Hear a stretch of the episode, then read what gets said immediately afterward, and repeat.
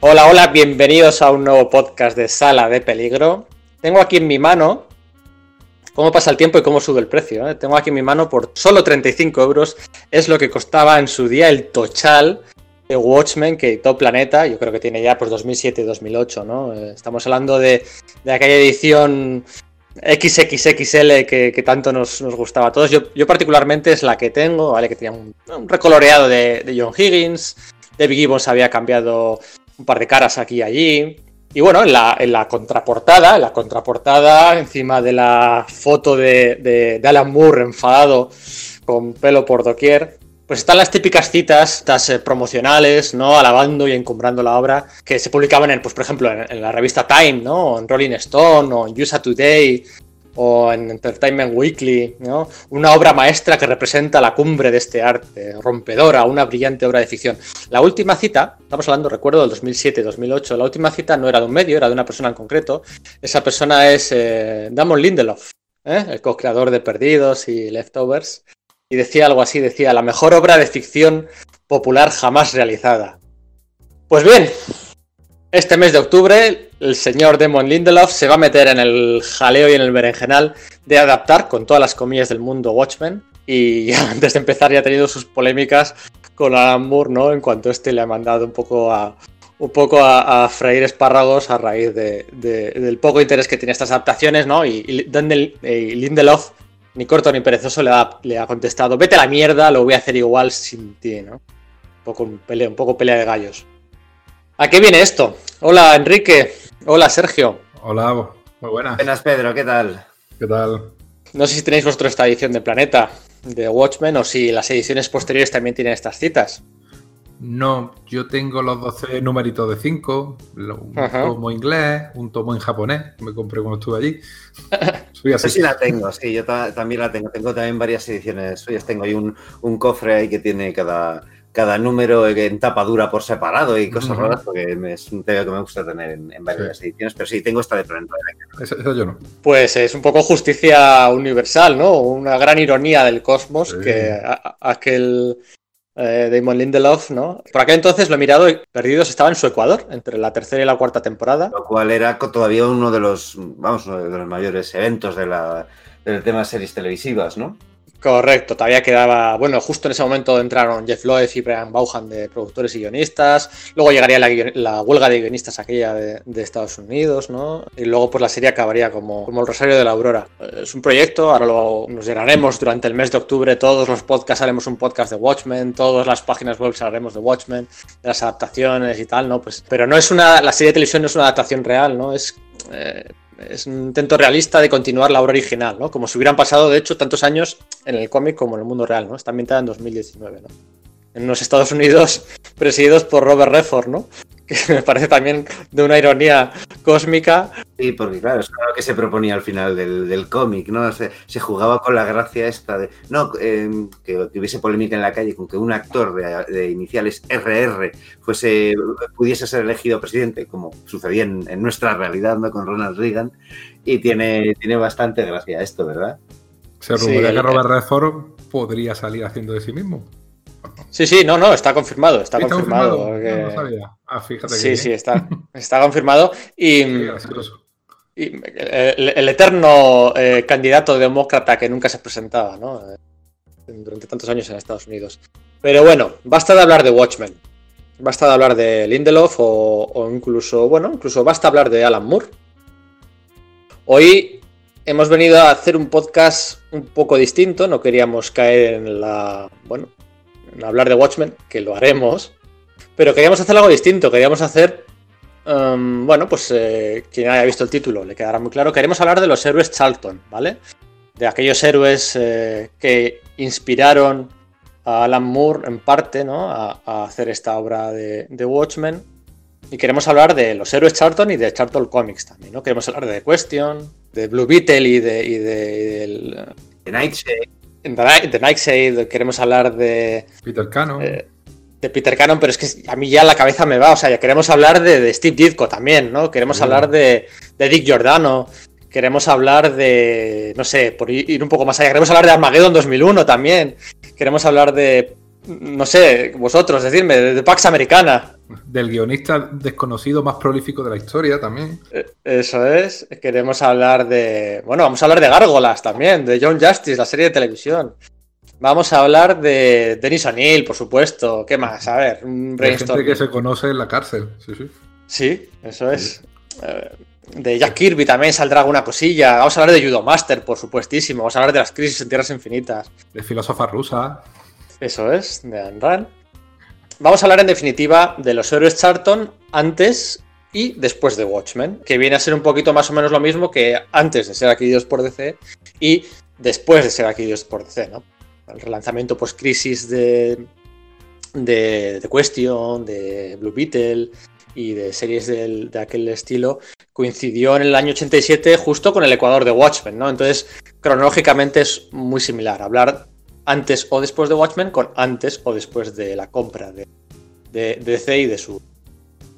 Así que vamos para allá. Mm, queríamos hacer algo así distinto porque, bueno, son unas pequeñas joyas que antes de nada, y yo ya empiezo a callarme, sí que hay que derribar un pequeño falso mito o una pequeña falsa percepción ¿no? en torno a estos héroes Charlton. Y es que tampoco salieron en tantos cómics, ¿eh? O sea, estamos hablando de personajes, ya lo hablaremos uno uno, que salieron en algunos casos en cómics que se podían contar con los dedos de una mano. O sea, los hemos encumbrado y los vamos a encumbrar siempre por esa dualidad con Rorschach, con el Doctor Manhattan, con eh, Espectro de Seda y con, el comediante, pero bueno, muchos de ellos, la versión original, para nada se publicaron en muchos cómics. En algún, no sé, creo recordar que, el pacificador, ¿no? Pacemaker, corregidme si me equivoco, salió en menos de 10 cómics durante la era Charlton. Y bueno, pues vamos a hablar también de otros héroes como Sargento Steel o como Judo Master, que no tienen una equivalencia eh, uno a uno con personajes de Watchmen, pero que sí que tienen ese trasfondo de, Charlton. Y vamos a hablar, por, supuestísimo, de Mr. A, porque bueno, toca, toca hablar de ello. Así que nada, venga, vamos a ello. Charlton empieza en una cárcel. Cuando el, dueño, John Santangelo, eh, que estaba en la cárcel por violar leyes de copyright, porque editaba unas revistas con las letras de las canciones populares en aquella época. Y o no lo sabía o no quería saberlo, lo hizo, lo metieron en la cárcel y conoció allí a un abogado que le explicó cómo hacer bien eso. Entonces se asociaron y crearon Charlton, ya haciéndolo bien. Y lo primero que hizo fue publicar efectivamente revistas en las que aparecían eh, las letras de canciones populares en la época. O sea, pero haciéndolo bien y que pagando los derechos que los tenía que pagar. Estamos en el año 1945, o sea que ya se había acabado la guerra y también el boom de los superhéroes también había, había acabado. De todas maneras, realmente Charlton no empezó ni mucho menos como editorial de superhéroes, sino editorial que de publica lo que pueda, lo que esté de moda, que está y de al principio, de hecho, ni siquiera se llamaba Charlton, sino Charles Company, ¿no? exactamente. En plan, que era como los, nombres de los hijos de, ambos creadores de la, de la editorial se llamaban Charles y dijeron, venga, pues vamos a hacer esta coña, ¿no? Entonces, si estaban de moda los temas de terror, pues ellos sacaban temas de terror. Que si de romance, pues sacamos temas de romance, del oeste, de guerra, de lo que hiciera falta. Lo que distinguía a Charlton de las otras editoriales era sobre todo que es que tenía su propia imprenta. Aunque y su propia distribución, ¿verdad? exactamente. Es decir, ni siquiera Tiley, ni DC, ni ninguna de las otras editoriales, ni Archie, ni Fawcett tenían esa capacidad.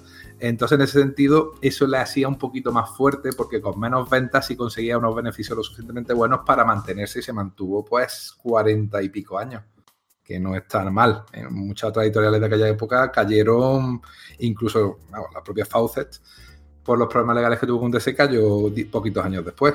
Sí, de hecho, eh, eh, Charlton eh, en un momento dado compró derechos de, algunas de estas editoriales que fueron cayendo, ¿no? Compró para precisamente de Fawcett, que dices, los títulos de algunos de sus, de sus revistas antológicas de cómics de terror, o compró, bueno, pues los derechos del, primer Blue Beetle de, de Victor Fox y, Will Eisner, ¿no?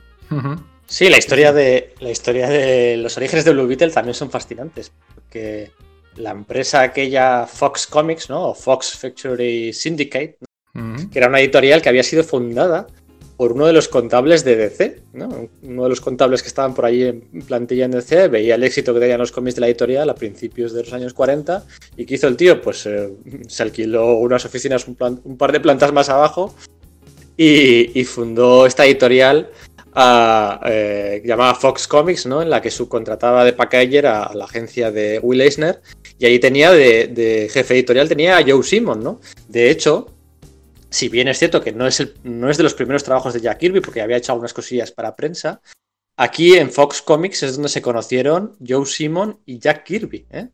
No llegaron a colaborar, pero sí se conocieron allí, los que serían luego los co-creadores del Capitán América, muy, muy, muy poquito después. Y de hecho Jack Kirby, pues eh, allí dio sus primeros pasos ya como dibujante de cómics, hacía algunas cosas de tiros de prensa de, Blue Beetle, ¿no? Lo hacía además bajo un, seudónimo, ¿no? No llegaba a firmarlo él, ¿no? el, seudónimo de Charles Nicholas. Eh, en Fox también debutaron pues la Phantom Lady, ¿no? De los Freedom Fighters, por ejemplo. O una Spider Queen súper olvidadísima que incorporó quien si no Roy Thomas en una miniserie de los invasores en... A la de los años 90, esta dibujada por Dave Hoover, ¿no? Algo de esto. Sí, sí señor, sí señor. Sí, la recuerdo, la recuerdo. Y nada, pues eh, eh, Charlton, de la misma forma que adquirió personajes de Fawcett, algunos de Quality, cogió estos de Fox y los incorporó a su, a su catálogo. Charlton tenía fama eh, de pagar mal, de pagar muy, muy, muy mal y de reimprimir mucho. Que tú dices, joder, pues vaya estrategia esto de reimprimir. A ver, de reimprimir, y es algo que se hizo en la industria durante 50, 60 y los años 70. O sea, lo de reimprimir cómics, nosotros hemos visto muchos cómics de, Marvel que han sido reimpresos, ¿no? Y, se utilizaba, eh, no sé, ahora mismo me estoy acordando, por ejemplo, sin tener nada que ver. Eh, quien tenga todos los Omnigols de los Vengadores, entre uno y otro, entre el 5 y el 6, creo que hay un número que no se imprime. Y dices, pues me falta uno. Pues no, era porque era una reimpresión, porque es que a veces no llegaban, había, habías contratado un, un hueco en la imprenta y no podías dejar pasar esa oportunidad de imprimir porque si no te penalizaban, ¿no? ¿Y qué hacías? Pues reimprimías cosas antiguas. Y eso es un poco lo que... Lo También antes igual tenía más sentido, ¿no? Porque ahora es más, es más fácil, dado el, mercado y, los TPs y, demás, eh, acceder a material antiguo, ¿no? Pero igual antes que no existía todo esto y una vez que se publicaba el número, pues eso ya no se volvía, podía volver a pedir, pues que de vez en cuando te, te, te reimprimiesen un número más o menos clave podía tener incluso su... Joder, que, que podía ser apetecible para, un lector, ¿no? Eh, poder recuperar una parte de, eso, de, la historia de personajes que de otro modo no podía recuperar, ¿no? Eso es. Y, y Charlton no iba a ser menos. O sea, las prácticas que vamos a hablar ahora, por ejemplo, ¿no? Cuando recuperan a, a Blue Beetle, al Dan Garrett original, ¿no? Y lo incorporan a su catálogo, ¿qué hacen? Reimprimen sus cómics, ¿no? y luego los vuelven a reimprimir, por ejemplo, y le cambian el título a la cabecera. O sea, lo de cambiar los títulos de las cabeceras no es algo de ahora de Marvel o, renumerar desde el número. No, eso ya se hacía en los años 30, los 40. Eso se ha hecho siempre, ¿no? Mismamente, el Spider-Man debuta en Amazing Fantasy que cambia el título para ese número 15. Los, 14 números anteriores no se llaman así. O, no, Marvel Comics, ¿no? Marvel Comics, el, número 1 es Marvel Comics, pero luego ya se, cambia también el título, ¿no? Y Charlton lo va a hacer siempre. Entonces, muchas veces es un poquito difícil de, de seguir eh, el orden de apariciones de algunos personajes de Charlton, pero eso tampoco es importante, no vamos a hacer un podcast de, de guía de lectura, ¿no? Simplemente es un podcast de, bueno, este personaje debuta aquí aparece tres o cuatro cómics, le dan su propia colección o cambian el título a, este héroe porque parece que funciona y luego cuando no funciona, pues le vuelven a cambiar. Y esto es así durante muchos, muchos años. Y luego lo que decía Enrique, ¿no? Pues Charlton, ¿qué es lo que hace? Pues apunta a todas las modas, ¿no? Como el resto de editoriales, siempre como el resto de editoriales. Que si crimen, crimen, que si ciencia ficción, ciencia ficción, que si western, western, horror, horror, guerra, guerra, romance, romance.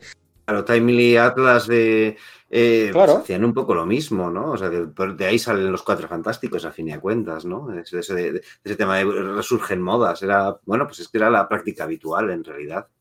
Eso es. Y superhéroes muy, muy poquito, como decía Enrique, ¿no? Que debutan en el 45 y ya está pasada un poco la primera moda superheroica, pero sí que es conveniente. Pero sí tiene uno, ¿no? Ah, vale, Eso es. Ello, ¿no? Dilo, dilo.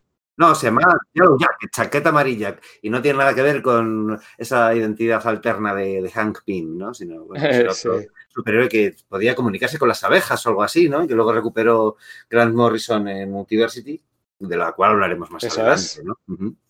Y yo creo que fue su el único superhéroe vamos, de Charlton durante bueno, no, es, es, verdad, había olvidado. Así que publicaron trabajos extraños de, pues de Jerry Siegel con personajes como Mr. Max, Maskels o eh, Nature Boy, cosas que, me resultan súper desconocidas y que no sé si durarían mucho o, como decías eh, hace un, hace un momento, poco, al igual que los que serían los posteriores héroes de Charlton per se, ¿no? Porque aunque estamos hablando, estamos comentando ahora estos, eh, no son de los que realmente queremos hablar, ¿verdad? Claro, efectivamente. Yellow Jacket, efectivamente, eh, lo recuperaría Grant Morrison en ese Pax Americana, un poco haciendo la analogía con Superman, ¿no? Como el primer héroe de ese universo, pues en el universo de Pax Americana el primer héroe era Yellow Jacket, como lo había sido en Charlton, ¿no? Que fíjate, pues fíjate, desde que mm. adquirieron los derechos en el año 83 pues tardó en hacer su debut, pues desde el 2015, pues nada, tranquilamente 22 añitos. Ahí tiene. Me imagino que más que el personaje había pasado. Sí, es que es, es, de coña. De hecho, yo diría que el personaje probablemente hasta esté en el dominio público en realidad y que Morrison, pues digamos que simplemente pues lo usa como, como homenaje a esa historia, historia pasada de Charlton, ¿no? O sea, y además que te da una idea, bueno, pues ya lo ya que, que no sé, eh, lo, conoces como, como, es, como eso, como una identidad más de, de todas las que ha utilizado Hank Pym en Los Vengadores, ¿verdad? Y, y, probablemente eso sea debido, pues bueno, porque Roy, Roy Thomas era un gran fan de la, de la Golden Age y al igual que Stan Lee, mucho de lo que hizo fue coger conceptos de personajes de la, de la Golden Age y recrearlos para ese universo Marvel de los años 60, eh, tanto de, principios como finales e incluso eh, principios de los 70 con los invasores, ¿no? Entonces probablemente Roy Thomas hubiese leído a este Yellow Jacket de algún modo, ¿no? Pero eh, efectivamente yo creo que es que no, entre los años 40 y Grant Morrison, que yo sepa, y me puedo confundir mucho, eh, este personaje desaparece del todo, ¿no? El original de Charlton. Sí. sí, Oye, me estoy dando cuenta que se nos ha olvidado dedicar el podcast a... Sí, cierto. Como, dijimos que íbamos a hacer tradición, se nos ha olvidado, eh, bueno, pues elegir a un autor un poco la norma que nos hayamos impuesto siempre, más o menos tangencial. Aquí hay muchos autores tangenciales a, todo el recorrido histórico que queremos hacer a Charlton Comics, pero siempre hemos querido dedicar ¿no? a, cada podcast, como hacía Todd McFarlane en sus cómics de Spawn, a un autor. ¿A quién se lo dedicamos esta vez? Por ejemplo, Sergio, no sé si habías pensado tú. Sí, eso es. Tengo. se, me había ocurrido una, a ver qué os parece. ¿Qué os parece Jim Aparo, que es el, dibujante de, Batman mítico? Que, bueno, es que de hecho debutó en, Charlton, ¿no? No directamente con, uno de estos personajes de los que vamos a hablar, pero sí dibujó nada menos que a The Phantom, el hombre enmascarado, ¿no? Para los cómics que tenía licenciados Charlton de, este personaje creado por Lee Falk, ¿no? Es un, nombre rotundo de la industria, uno de mis autores favoritos además, y, creo que, me, que, merece homenaje y este, bueno, pues creo que es un tan buen lugar como cualquier otro para ello, ¿verdad? Sí, estoy, o sea, no puedo, no puedo poner ninguna pega. Eh, estamos hablando de uno de los, no sé, 40 o 50. Hoy vamos a mencionar a muchos de los 40 o 50 autores o personas más importantes en la trayectoria de DC. Y Jim Aparo, yo creo que, entra ahí, ¿eh? No, no muy arriba, porque hay mucha gente top, ¿no? Paul Levitch, Dick Giordiano va a salir también, Denis O'Neill va a salir también hoy, o incluso puede salir Frank Miller, ¿no? Cuando hablemos del The Question de su Dark Knight Strikes Again. Pero Jim Aparo, vamos, esos esos primeros Batman y los Outsiders, ¿eh? Como molaban. Sí, bestiales, o sea, y Super Ivan de Bold.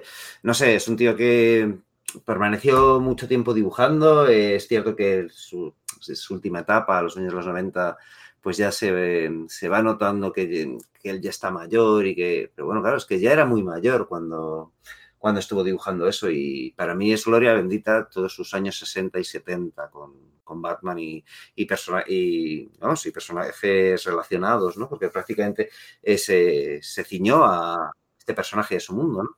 En DC tardan más en jubilar a los autores que en Marvel. Sí, es curioso. Trabajan hasta más tarde, por decirlo de alguna forma. Es como que dentro de la rueda del. Bueno, de generacional, parece como que en DC fíjate, Denis O'Neill estuvo currando, pues fíjate, hasta el 2003, 2004. Como sé, el mismo Jim Aparo que decías, o Dick Giordano, o Paul Levitz. ¿no? Parece ser como que la molonidad de Marvel les, les impide contratar a, a gente que sea mayor de, no sé, 40, 50 años y en DC sí valoran ese tema de, de, experiencia, que es verdad que a veces puede jugar un poco en su contra, en plan de gustos con nuevas generaciones y demás, pero bueno, es que a veces tienes a tíos que, jo, que tienen maestría, ¿no? Han desarrollado. Otra forma de verlo también es que hay más trasvase en Marvel DC que DC en Marvel. También es posible. Parece claro. como que, venga, ya, ya, no vales aquí y venga, sigues en DC, ¿no? Que ha pasado toda la vida y pasará siempre, ¿no? Pero desde, no sé, desde Vince Coletta, eh, bueno, Jack Kirby, Steve Ditko, eh, Steve Englehart, Mark Wolfman, Len Wayne, eh, Roy Thomas, John Vine. Parece como que el trasvase Bendis ahora, ¿no? Sí, es bueno. sí, Roy, Roy, Thomas es cierto que debutó primero en DC una semanita. Pero bueno, oye, que se nos está yendo, se nos está yendo. Sí, sí, venga, está vamos, yendo, centrémonos, que, que Badai digress, que diría Peter David, ¿no? Eso es, eso es. Enrique, hablas tú un poquito de Tú has venido a hablar de Steve Ditko, eh, todos lo sabemos. Entre otras cosas. sí. sí, porque vamos a una oportunidad magnífica, porque Steve Ditko, con todo lo popular que es por ser el co-creador de, de Spider-Man, hago, hago énfasis en el co de co-creador, eh, es muy desconocido. Sin embargo, un personaje fascinante y que quizás cuando hablemos un poquito de él, de cómo pensaba, cómo se comportaba, no que tampoco hiciera nada malo ni raro, quizás nos cambie un poquito la percepción que tenemos de él porque Steve Ditko, que nació un poquito después que, que Kirby, que Lee, unos 5 o 6 años después, eh, no le dio tiempo a luchar en la, en la Segunda Guerra Mundial, porque justamente se, se, fue al ejército en el año 45 cuando ya había acabado, pero se fue a Alemania. Y él quería ser dibujante de cómics y en Alemania, que es donde lo destinaron, lo que hacía era dibujar tiras cómicas y para las revistas del ejército y tal, ¿no? Lo típico de chicos, si vais con chicas, eh, proteged el, el, muñequito y esas cosas, ¿no? Que era muy común en aquella época, ¿no? Ese tipo de educación sexual mediante cómics era muy, muy común en el ejército de los Estados y de Unidos. hecho, eh, Will Eisner también hizo también, eso, ¿no? También, efectivamente. Entonces, una anécdota que cuentan todos. Yo no sé si es verdad, pero todos los que estuvieron destinados al ejército decían, sí, sí, a mí me ponían a dibujar esto. No sé si era verdad, pero todos lo cuentan. El caso es que cuando vuelve, eh, el ejército le da a Steve Ditko la oportunidad de, de, de, estudiar. Le da un bono, dice, mira, gástatelo en, en, la universidad, donde quieras, ¿no? Pero para que estudies, para que te formes. Y lo que hizo fue irse a una escuela de, de artes visuales, la famosa Escuela de Artes Visuales de Nueva York, donde el profesor era James Robinson. James Robinson, sí, ¿no? no Jerry. Jerry. Jerry. Siempre los confundo. No, no, no, el guionista. Si no, hay, hay guiones de por medio. Exacto, no, no. Lo he dicho, digo, no, no, James es el guionista. Eh, sí, sí. Jerry, que era el dibujante que hacía Batman en los años 40 y cuyos dibujos firmaba nuestro amigo Bob Kane. Y era un gran fan. Eh, el creador del Joker, el, para que la gente se haga medio. Del Joker, del Robin, de, un, de, casi todos los personajes que conocemos, los creó gráficamente eh, Jerry Robinson. Y hablaba muy bien Jerry Robinson de, de Steve Ditko, que era muy eh, disciplinado, muy trabajador, lo cual tiene que ver bastante con cómo era el disco como persona, ¿no? Era un tío muy, eh, la idea muy clara, que tenía que el trabajo era lo que te hacía prosperar y, y tal, ¿no? Claro, de sus primeras... Antes, sí, dime, dime. antes de que sigas, antes de que sigas. Yo el primero, uh -huh. pero todos los que nos hacemos, según nos hacemos mayores, nos volvemos más cascarrabias, todos. Es, yo creo que una ley universal. Yo nací ¿vale? cascarrabias, pero es verdad, sí. Eh, sí. No, yo, yo, yo, yo, es una evolución. Yo era un tío encantador de joven, dicen. Eso es. Todos, todos, evolucionamos así y bueno, pues al final, cuando eres mayor ya te la sopla todo y, y, y se la sueltas sin, sin, sin con, con, menos tacto y con... Esto en Dipco se ve que ya se había reencarnado dos o tres veces en sí mismo y ya empezó siendo un poquito cascarrabias de por sí, era un autor súper talentoso, pero era de cascarrabias y fue a más.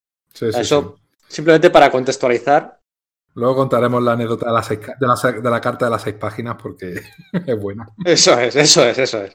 Así que, nada, solo quería dejar claro eso, disparar. Eh, empezó a trabajar con Kirby, con Simon, precisamente en el estudio que tú has comentado antes, Pedro, que habían formado unos años antes, ¿no? El estudio famoso Simon y Kirby. Y enseguida también empezó a trabajar para la Charlton, haciendo sobre todo historias de miedo, porque el estilo que tiene Disco, ese estilo alucinado, eh, paranoico. Yo siempre que veo dibujos de, de, disco me da esa sensación, ¿no? De personajes que siempre están con miedo, que parece que le pasa gotitas, gotitas, de sudor entre las, las, arrugas de la frente, ¿no? Ojos muy abiertos, mirando a derecha e izquierda. Eh, es su estilo, su marca. Y mm. colaboró sobre todo en una revista que se llama The Thing, con una admiración al final, La Cosa, que era simplemente una historia de misterio al, historia de misterio al tipo de la EC Comics que era también lo que estaba de moda en aquella época, porque ya hemos dicho que la Charlton y todas las editoriales lo que hacía era lo que estaba de moda, pues ya lo, replicaban, ¿no? Eh, pero eh, también colaboraba con Atlas, porque tampoco existía el concepto de, exclusividad. Atlas Comics, recordemos que era la, la, editorial previa. Yo siempre me lío, es Tiley, Atlas Marvel, ¿no? Y esa es la, trayectoria. Eh, por centrarnos, esto que estás comentando ahora de cuando Dick... Año 50, eso, años 50, ¿Y ahí ya había entrado Dick Giordano en, Charlton o, fue posterior? Que eh, yo creo que entró súper jovencillo y lo conoció a, Dick lo conoció, pero justo cuando estaba en Charlton él dibujando y, Dick, y Giordano creo que aparecía por allí, súper joven. Creo que sí, que lo conoció entonces. Y, pero luego veremos que para bien o para mal, porque también tuvo sus cositas con Disco, pero le tenía mucho cariño, la verdad. Jordan nos va a volver a aparecer una y otra vez en esta historia porque va a ser muy importante lo que vamos a contar de cómo se produjo el paso de Charlton a DC. Es, el Guadiana de, de este Exactamente. Entonces ahí aparece por primera vez, ha hecho bien en, recordármelo y volverá a aparecer Giordano, que por si alguien no lo conoce, yo creo que sí, es un personaje bastante conocido, ya ha fallecido también, eh, porque todos estos personajes del cómic de esta época son muy mayores y la mayoría, pues, la vida le ha, le ha durado bastante, pero al final, pues, acabamos como todo. Entonces, pues, eh, concretamente Jordiano, pues, era su dibujante, entintador y, ya te digo, y Disco parece que, le cayó bien y se trataban bien, ¿no? Pero ya te digo, Disco estaba trabajando aquí, allí, donde pillaba y trabajaba sobre todo en, las revistas de, de, de Tiley, de Atlas ya, que todos nos suenan. Strange Tales, Amazing Adventures, Strange Worlds, Tales of Suspense, Tales to, Astonish, que a todos nos suenan porque empezamos a decir, ah, ahí empezó el hombre hormiga, ah, ahí empezó Thor, ah, ahí empezó, pero antes eran eh, revistas de misterio, de monstruos, de todo lo que estaba de moda. Groot, ahí debutó Groot. Es verdad. Groot es uno de los personajes más antiguos de Marvel y la gente no lo sabe. Claro, antes que los Cuatro Fantásticos. Sí, señor, y que los Cuatro Fantásticos. Como uno de los muchos monstruos de Kirby, sí. Voy a hacer uno de los primeros, los primeros sacrilegios ¿no? para, mucha gente, que yo creo que cometeremos alguno más en, este podcast, pero yo tengo que decir que a mí ese es el momento en el que, en que más me gusta gráficamente Steve Ditko, justo antes de empezar a trabajar en lo que sería la, pues eso, la, Marvel como Marvel, ¿no? Es decir, eh, a mí todas estas historias de lo que dice esto de Think o estos trabajos que hace para las revistas antológicas de, terror y que pretendían emular un poco la fórmula de, Twilight Zone y demás, es donde Ditko realmente me gusta dibujando, ¿no? Luego, como que de alguna forma, pues como, como lector y como tío al que dibujo, pues me interesan estas cosas y tal, entiendo su importancia y me gusta, me, gusta leer, verlo y leerlo y tal, pero de disfrutarlo verdaderamente como fan, su, trazo, su, narrativa y tal, donde lo disfrutes aquí, no en Spider-Man o en Doctor Extraño. Y sé que lo que estoy diciendo puede ser una auténtica barbaridad, pero ¿qué os voy a decir? No, yo casi coincido, ¿eh? Yo en Doctor Extraño lo disfruto bastante más que aquí. Mm. Pero bueno, los travelings que hace, ¿no? Esos contrapicados, esa narrativa, yo lo disfruto ahí bastante, bastante más, pero bueno, oye. Eh, en el último par de años han salido recopilaciones de todo eso es, sí, sí, sí. Un cuando realmente grande de... descubierto, ¿no? Claro, o sea, decir, eh, eh, quiero decir que yo cuando era pequeña mi Ditko no me gustaba, entendía su importancia, pero no me gustaba como si podía gustarme en cambio Kirby, que es de que Kirby me gustaba, eh, o sea, comprendí su importancia, pero además me gustaba, lo disfrutaba a nivel visceral. Pero con Ditko no me sucedía y ha sido, pues eso, eh, pues en cuestión de los últimos 10 años o algo por el estilo, cuando, eh, no sé si Diablo, Diablo ha empezado a editar cosas como esto del viajero misterioso y tal, cuando lo he visto he dicho, tío, realmente me gusta. Y luego, pues eso, también me he encontrado con algunos de estos de, de Atlas y demás y he dicho, ostras, es que realmente eras un maestro, ¿no? A lo mejor yo no lo sabía ver en su momento, ¿no? Pero creo que donde más luce eso, ese tema tenebroso, esos juegos de, claroscuros que tiene, esos personajes neuróticos, es en justo en, esta etapa anterior a, todo lo que realmente es trascendente para la, historia del cómic. En fin, rarito que es uno. Y justo en esta época, en el 60, 61, al tomar lo comentaremos luego, eh, crea el Capitán Atom. O sea, la primera vez que aparece el Capitán Atom fue antes de empezar a trabajar es lo que ahora conocemos como Marvel. Eso es. Eso es. Él, él estaba trabajando para, para Atlas. Lo que pasa que, bueno, un poco a raíz ¿no? de todo el pollo que hubo con el Comics Code y con los recortes que se tuvieron que hacer a lo largo y ancho de toda la industria, pues un buen día Martin Woodman le dice, mira, vas a sacar de, de esas estanterías de ahí arriba, de los armarios, vas a sacar todas esas páginas de cómics que tenemos compradas y almacenadas sin publicar desde hace tiempo, vas a despedir a toda la plantilla de dibujantes excepto a uno y vas a empezar a publicar todas esas páginas. ¿Y qué es lo que tuvo que hacer Stan Lee? También Stan Lee pues, tuvo que apechugar y esto ya lo había pasado antes y tuvo que volver a hacerlo, despedir a toda la plantilla de colaboradores, entre ellos Steve Ditko. O sea que Ditko, antes de volver a Marvel, porque cuando hace la parte de Spider-Man y Doctor Extraño, es su vuelta. Lleva tres o cuatro años sin Sí, trabajar, es. ¿no? Sí. Eh, pues bueno, se había refugiado en Charlton, ¿no? Charlton que pagaba fatal, pagaba la, la que menos pagaba de toda la industria, esa era Charlton. Pero bueno, como Ditko tenía un, un ritmo de producción muy alto, pues podía compensar. Sí, pero dejaba hacer, ¿eh? Charlton tenía fama de que pagaba mal, pero luego no Era- era. la contrapartida, ¿no? Efectivamente, el editor no estaba encima del autor, cámbiame esta página o esta historia no me gusta. No, no, no. Dibújame esa cara. Páginas, eso es. páginas, páginas, que lo que queremos es eh, amortizar la impresora, la, la imprenta. Venga, tírale. Era, era el espíritu es. tenía esta editorial. Y nada, Eso pues pega que- mucho con cómo era Ditko, claro. Sí, y lo que iba a contar ahora Enrique, eh, el debut del, del Capitán Átomo y en este punto del podcast introducimos a otro de los protagonistas importantes de toda esta historia. Joe Gill, ¿no? Joe Gill, eso es. Bueno, Joe Gill realmente es un, es un escritor muy, muy desconocido. ¿eh? Sin embargo, según algunos historiadores, es probablemente el guionista más prolífico de la historia del cómic en Estados Unidos. ¿eh? Un tío que también... de Se la dice misma- pronto, ¿no? Sí, sí, que se pronto. O sea, hizo un montón de páginas porque era casi, casi el único guionista que tenía Charlton. Y trabajó con Charlton, pues, un montón de años, ¿eh? un montón de años, casi hasta que, hasta que acabó eh, la editorial, estaba él allí haciendo sus guiones. Además, le daba igual en lo que fuera, que superhéroes, él se escribía a sus superhéroes, que tenía que hacer historias de misterio, actores de misterio, que tenía que hacer historias con personajes de, de otras editoriales. Llegó a ser incluso de Hot Wheels, los, los cochecitos, ¿os acordáis que Sí, no, sí, sí, los- las miniaturas estas de, de hubo cómics que los licenció Marvel, Charlton ¿no? y él lo guionizaba, o sea que le daba igual, ¿eh? hacían lo que hiciera falta. Sin embargo, claro, como tampoco, eh, aunque ahora veremos que muchos de los personajes que conocemos de la Charlton los co-creó él, nunca llegó a tener un gran nombre. Tampoco Él- quizás era una- un tío que le diera mucha importancia ni que fuera como nuestro amigo Stan Lee, que lo que era un publicista de sí mismo estupendo. Él no era un currante y tírale, tírale y para adelante le daba igual. Eh, Efectivamente, o sea, es un poco la comparativa, de- sin querer entrar en el debate, ¿no? Pero es un poco, pues, lo, lo bien que lo hizo Stan Lee, ¿no? En demérito a veces de otros, lo que sea, para, bueno, para hacerse ese nombre. ¿no? Eh, Joe Hill, eh, también, divagando ya sobre las divagaciones, entra en contacto con otro de, las, otro de los grandes nombres de la industria, porque resulta que el primer trabajo de John Vine sí. en Estados Unidos tiene guion de Joe Hill. O sea, para que os hagáis una idea, posiblemente muchos de los que nos estéis escuchando eh, nunca hayáis oído hablar de Joe Hill. Total seguridad, porque en- en DC hizo alguna cosita de los Secret Six y muy, muy poquito más, ¿no? Probablemente no haya nada suyo publicado en español, ¿no? Pues, pues eh, posiblemente, sí. Eh, no pondría la mano en el fuego, ¿eh? Pero, No, pero bueno. pero sí, teniendo en cuenta que clásicos de Marvel no hizo ninguno y que es lo que más se publican, sí, posiblemente no, efectivamente. Y bueno, pues nada, el tío ahí co-creó con John Vine la, la primera serie eh, del, del dibujante que Doomsday- llevaría ¿no? a- o- Plus One, sí. tú. Eso, Doomsday Plus One. el año 75, para que os situéis. Doomsday 4 era Rob.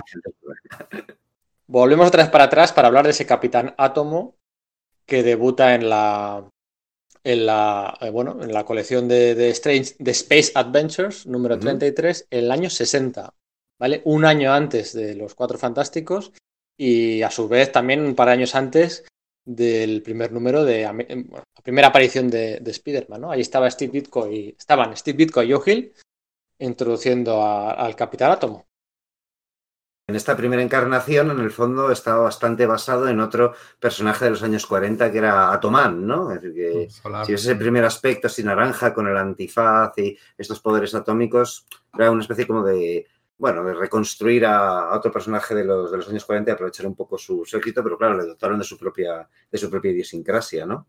A mí me recuerda mucho la primera ilustración que hizo para portada disco al Capitán Marvel, ¿eh? al de Marvel. Es que estoy convencido de, que, de, que, Sí, sí.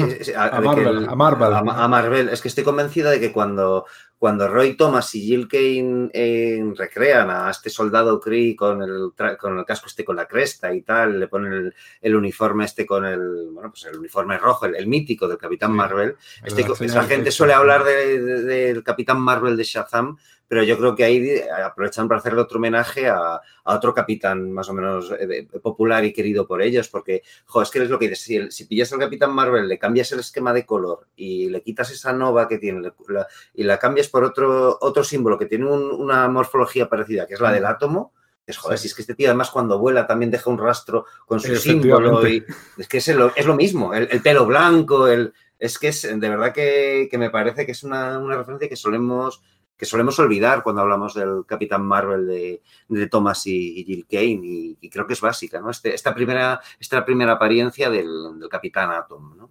Esto no lo he mirado. Solar, el personaje este de Gold Key es de por aquella época. Solar de, de Sí, yo creo que viene a ser de, esa época o quizás un poquito posterior. Pero el rollo es que tienen un rollo muy, muy parecido también, ¿verdad? sí, la paranoia nuclear. Sí. De hecho, eh, yo recuerdo que cuando en. Claro, yo el personaje este, Doctor Solar, lo conocí a través de la encarnación de Valiant esta de los años 90. Y recuerdo que me, fui comprando algunos cómics suyos y, y, tal, de los que publicaron en Estados Unidos y para yo no sabía que era un remake, o sea, un, reboot de un personaje clásico y decía, joder, es que este es básicamente el Doctor Manhattan, ¿no? Me parecía prácticamente lo mismo, claro, cosa, que tiene gracia porque, claro, en realidad lo que pasa es que el Doctor Solar y el Capitán Atom se parecían y del Doctor Manhattan y, de, y, del Capitán Atom surgía el Doctor Manhattan, ¿no? No era que tenía una relación parentesca eh, distinta a la que yo tenía, eh, había establecido, ¿no? Si queréis como anécdota, Joe Gill eh, creó para la editorial del cómics un personaje muy parecido, se llama Nucla, que también surge de una explosión atómica. Bueno, todos los personajes en aquella época surgían de, radiactividad, era lo que estaba de moda, y era lo que el miedo que tenían, y era lo que estaba siempre presente, ¿no? El poder atómico en, aquella sociedad, y lo hizo Joe Gill para del cómics, o sea, se autoplagió unos tela. después. Sí, sí, sí. Ya digo que este hombre es que trabajaba donde le decían, como tampoco tenían eh, contrato de exclusividad, pues hacían sus guiones para todo el que, el que le pagaba, obviamente. El capitán Nathaniel Adams. No, Allen. No, en ese momento no era Nathaniel. eso es interesante. Eso es. eso es, eso, es. muy interesante. Eso es. Para luego. Que no sé por qué se lo cambió de C luego, no, no, le veo. Es uno de los cambios que introdujo DC más tarde. Tampoco era un militar originalmente, sino que era un técnico más de laboratorio, ¿no?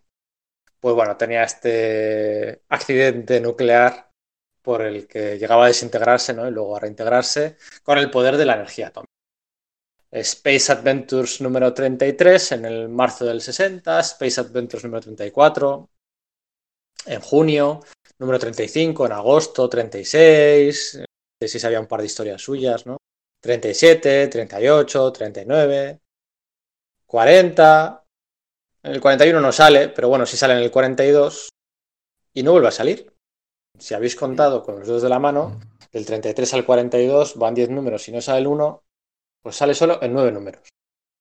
Em, el personaje volvería años más tarde, concretamente el año 65, en los últimos años de Ditko en, Marvel, a protagonizar su propia serie, Capitán Átomo, número 78, que a su vez se renombraba de una serie, de una serie previa.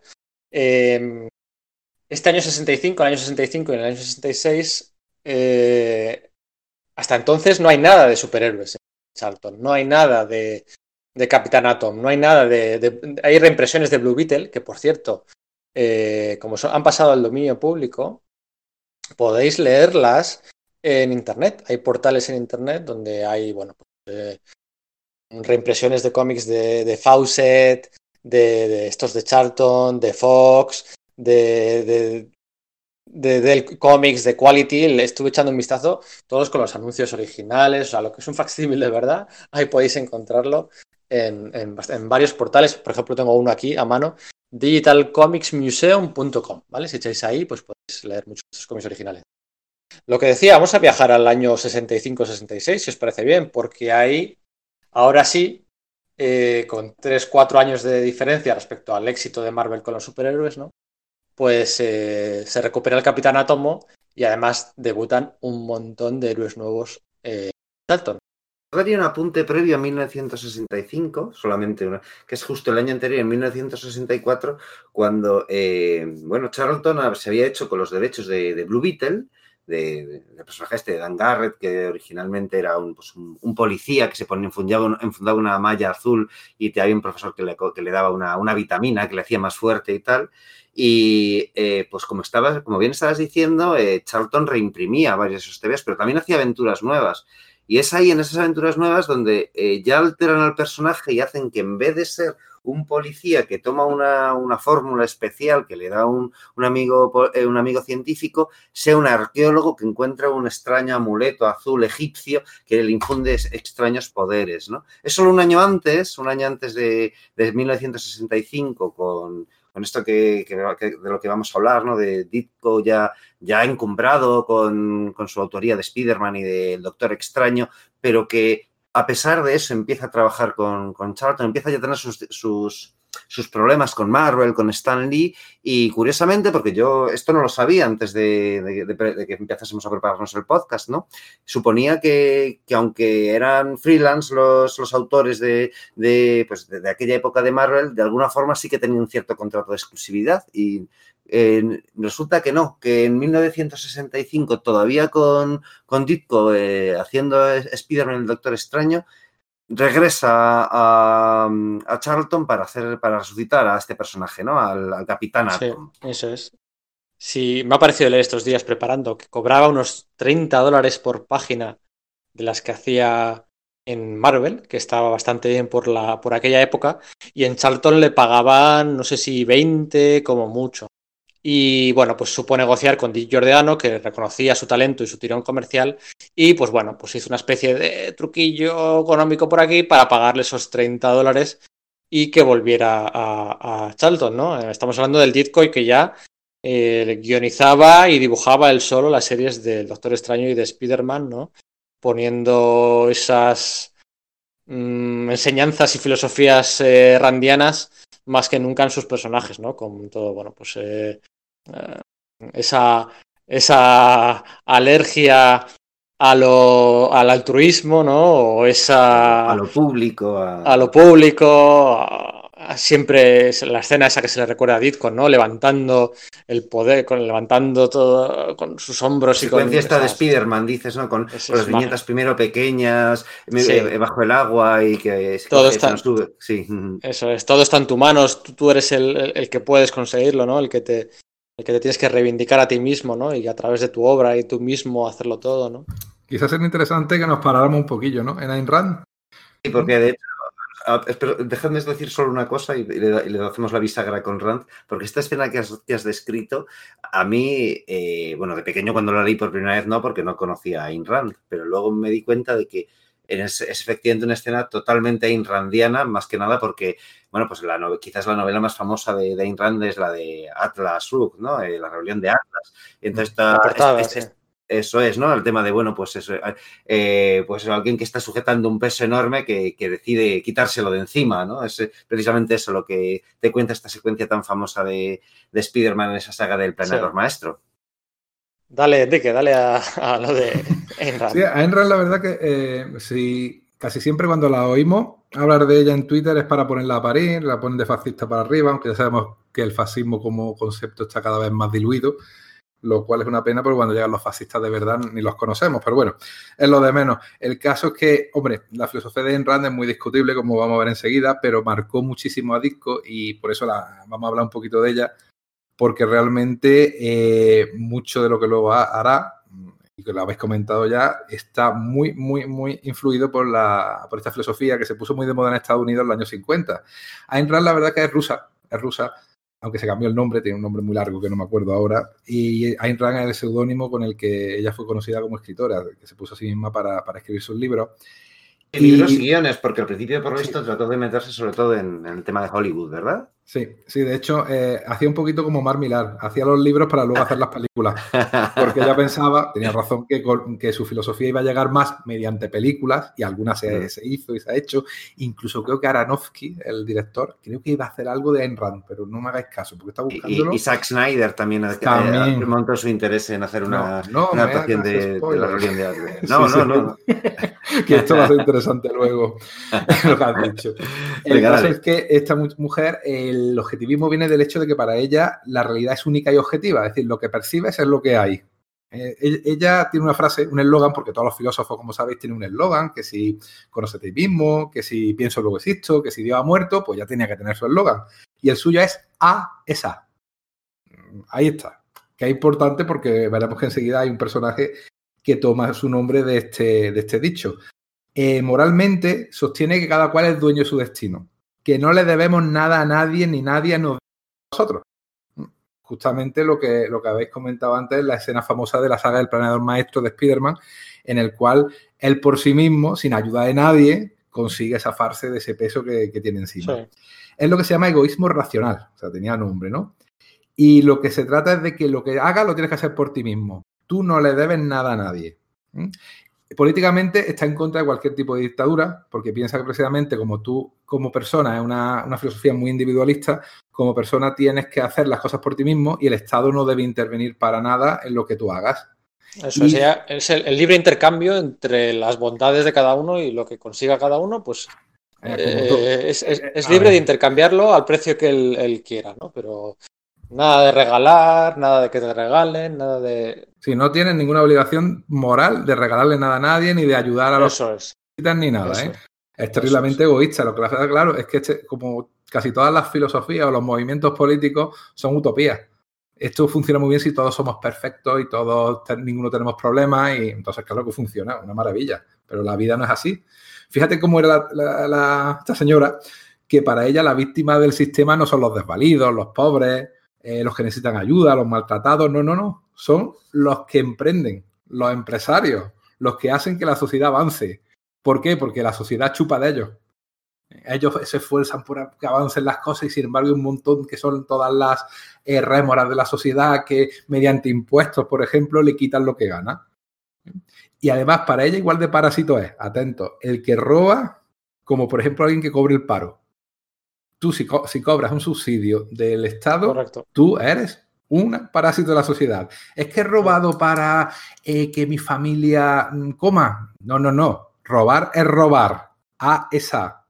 Sí, o sea, sin ningún tipo de, de, lugar para los. De grises. Eso es. De, sin ningún tipo de grises. De hecho, es una, página de Mistera, del cual hablaremos ahora, dirá. No, no, eh, eh, hay gente que dice que el, que, el, blanco y el negro no existe y por fuerza de existir porque el gris eh, es una combinación de ambos, ¿no? Pero eso sobre todo el, tema de los, atenuantes respecto a, delitos es como taxativa absolutamente, ¿no? En su, su, perspectiva. Y si tenemos esto en cuenta entendemos un poquito más cómo Alan Moore escribió a Question. Question es objetivista, eso es. Bueno, a, te refieres a Rorschach. Eh, a Rorschach, efectivamente. ya lo tengo, ya, estoy contando investigar. Perdón, Eso es muy gordo, gracias. Eso es, Rorschach no es sino, sino, cuestión con la cara manchada, ¿no? Sí, exactamente. lo cual lo enriqueció bastante, por otra parte, pero exactamente la cara manchada de blanco y de negro, sin grises por medio. O el Rorschach que dice al final que lo que ha hecho Opsimandia, eso no puede ser, está mal, aunque eh, haya sido por un bien mayor supuestamente, que a él eso lo tiene que, combatir, ¿no? Eso está, es filosofía randiana al 100%. Sí, o sea, sin duda Rorschach es un personaje que, con el que Moore se, se, se, empeñó, es decir, como que redobló el asunto de voy a hacer homenaje, estoy haciendo homenaje no solamente al, personaje, sino al autor y a lo que el tío pensaba detrás. Y, y Alan Moore se ha manifestado en muchas ocasiones muy en contra de, estas filosofías en sí, Tiene un enorme respeto hacia Ditko y es como, bien, no voy a hacer el rollo fácil de simplemente parodiar y poner a parir una postura política contra la que estoy, sino mm. eh, voy a tratar de, bueno, pues de ser estricto de ver cómo, eh, cómo sería un eh, de hacer un análisis y homenaje de, de, esta postura, ¿no? Claro, entonces sabiendo esto, cómo pensaba Ayn Rand y cómo pensaba Steve Ditko, ¿tú crees que un personaje o creéis que un personaje creado por Steve Ditko diría o se dejaría llevar por lo de que un gran poder conlleva una gran responsabilidad?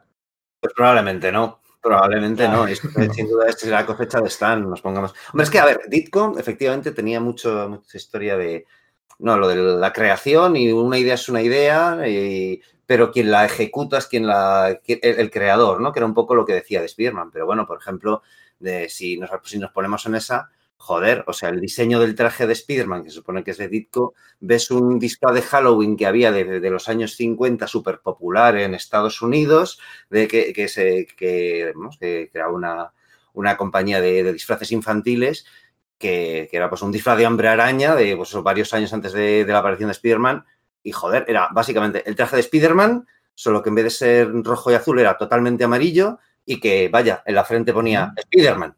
No sé, entonces eh, es un poco así la historia. ¿no? Luego, para Mayor Inri, esta misma empresa luego fue la que hizo los primeros disfraces licenciados de, Marvel, ¿no? Entonces, sí, efectivamente, Hay una. O sea, el, objetivismo, ¿no? Le lleva, le a adaptar posturas extremas en, su forma artística y en su lenguaje también, ¿no? Porque esta es una anécdota que, que igual me estoy adelantando, una anécdota que igual quería contar Enrique, no lo sé, pero, bueno, por ejemplo, es, sabido que está Yo quería antes proponer un, acertijo. Antes de meternos en, Marvel, Marvel. Sí, sí, una cuestión. A ver, eh, quedamos entonces en que a un héroe objetivista nadie le diría un gran poder conlleva una gran responsabilidad. Por cierto, esa frase no se la dijo el tío Ben en principio, ¿no? Salía al final en un texto de apoyo al final. El narrador omnisciente. Se lo dijo Charlie realmente a Peter Parker. No, un a un objetivista, mejor dicho, o su familiar más cercano, le diría cosas como que sé su héroe, sé su ángel, sé su inspiración, sé lo que ellos necesiten que seas o no seas nada. No le deben nada a este mundo. Jamás se lo has debido. ¿Os suena esta frase? Sí, precisamente de lo que he dicho hace un momento y adelantabas como ¿no? Sí, Es, la perspectiva de, Zack Snyder respecto a Superman en Man of Steel. Efectivamente. O sea, los padres de, Clark, eh, que son granjeros de, Kansas, resulta que son objetivistas. Y, todas, y, las dos películas, Man of Steel y Batman vs. Superman, todo el rato le están inculcando que él no tiene ninguna responsabilidad sobre, eh, sobre los demás. Es decir, no tiene obligación. De hecho, Ayn Rand lo que decía es que tú sí puedes ser altruista si quieres, pero no lo hagas porque te, lo, te obliga la sociedad, sino porque a ti te gusta, porque tú quieres hacerlo y porque te da la gana. O sea, no estaba en contra del altruismo, pero sí lo decía, lo, enfocaba de esa manera.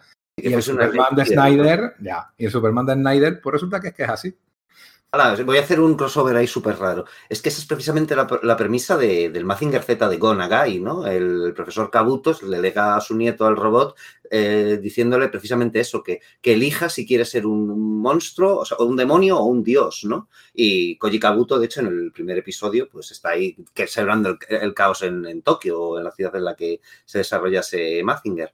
Y mm. es luego cuando él decide, pues ya luchar contra el Doctor Infierno y demás, pero en principio eh, no está claro qué camino va a tomar, ¿no? Sí, y esta idea de esta idea de disco le hacen que siempre empiece a tener eh, su con, con Lee, que creo que algo quería contar eh, Pedro a ese respecto. Sí, siempre se ha dicho, ¿no? Que se ha dicho erróneamente que el problema de la marcha de Steve Ditko de, Marvel era por, porque no se ponían de acuerdo él y Lee con la identidad de debajo del Duende Verde, ¿no? Y eso es mentira, eso está demostrado por los dos que eso es mentira, que ya se estaba acordando y que era cosa toda de Steve Ditko y demás. El problema de fondo era que... el juego ese que, proponía Steve Ditko de que Spider-Man desenmascarase uno de sus villanos y no fuese nadie conocido, ese juego ya lo hicieron un poco con Electro, ¿no? En la primera aparición de Electro, pues al final, pues eso, Spider-Man le desenmascara y dice, va, pues si es que no es nadie, ¿no? Es un don nadie. Dudo mucho que Ditko quisiera eh, repetir ese, ese juego con el Duende Verde. El problema era que se llevaban mal, o sea, que se llevaban, que, estaban en, los polos opuestos diametralmente, ¿no? Recuerdo el documental eh, Buscando a Ditko que hizo Jonathan Ross para la televisión británica hace muchos, muchos años, hace unos 10 años, en los que entrevista a muchos autores, ¿no? Entrevista a Mark Millar, entrevista a Alan Moore, entrevista a, Pat Mills, creo, entrevista a Neil Gaiman, ¿no? Y Neil Gaiman dice, dice eso, ¿no? Dice precisamente que, era fascinante cómo, cómo, tenía por un lado Spiderman, tenía un tío muy, muy afincado en el realismo, en, ser serio, en ser estricto, en cumplir las normas, y luego tenía a Stan Lee poniendo unos diálogos encima de de buen rollista, de aceptando, a apelando a los hippies, apelando a lo, a lo urbano, apelando a la... A, la, manifestaciones, estas cosas. A las manifestaciones y tal, claro, es que eso no lo podía soportar. Y, y, básicamente el disco dejó por eso. Y años más tarde también, es que le acompañó toda la carrera, ¿no? Años más tarde, cuando colaboraba con, con DC, la serie aquella de Creeper, que también era un poco punto de partida muy similar a The Question, ¿no? Una, bueno, pues eh, periodista eh, con una doble personalidad que va cometiendo los crímenes o impartiendo la justicia un poco que no puede conseguir con su cara pública y le ponía los diálogos de Nisonil, ¿no? La leyenda de, de Comics. Sí, sí, sí, que eh, eh, ideológicamente estaría más próximo al espectro de, de Lee que al de, que el de Ditko, ¿no? Eso es. Pero hay un diálogo en el que, en el que Denis O'Neill pone en boca de Creeper que llama a una persona que es un ex criminal, dice, es un ex criminal. Y, y Ditko se enfadó, se enfadó y le escribió una carta de seis páginas, esto está documentado, una carta de seis páginas Ditko a Denis O'Neill para decirle que en esta vida no se es ex, criminal. Si has cometido un crimen, eres criminal para toda la vida. Y que un personaje suyo, un personaje de Steve Ditko, no puede aceptar y reconocer que hay ex criminales. No existen los ex criminales. Es criminal para toda la vida. Y le puso.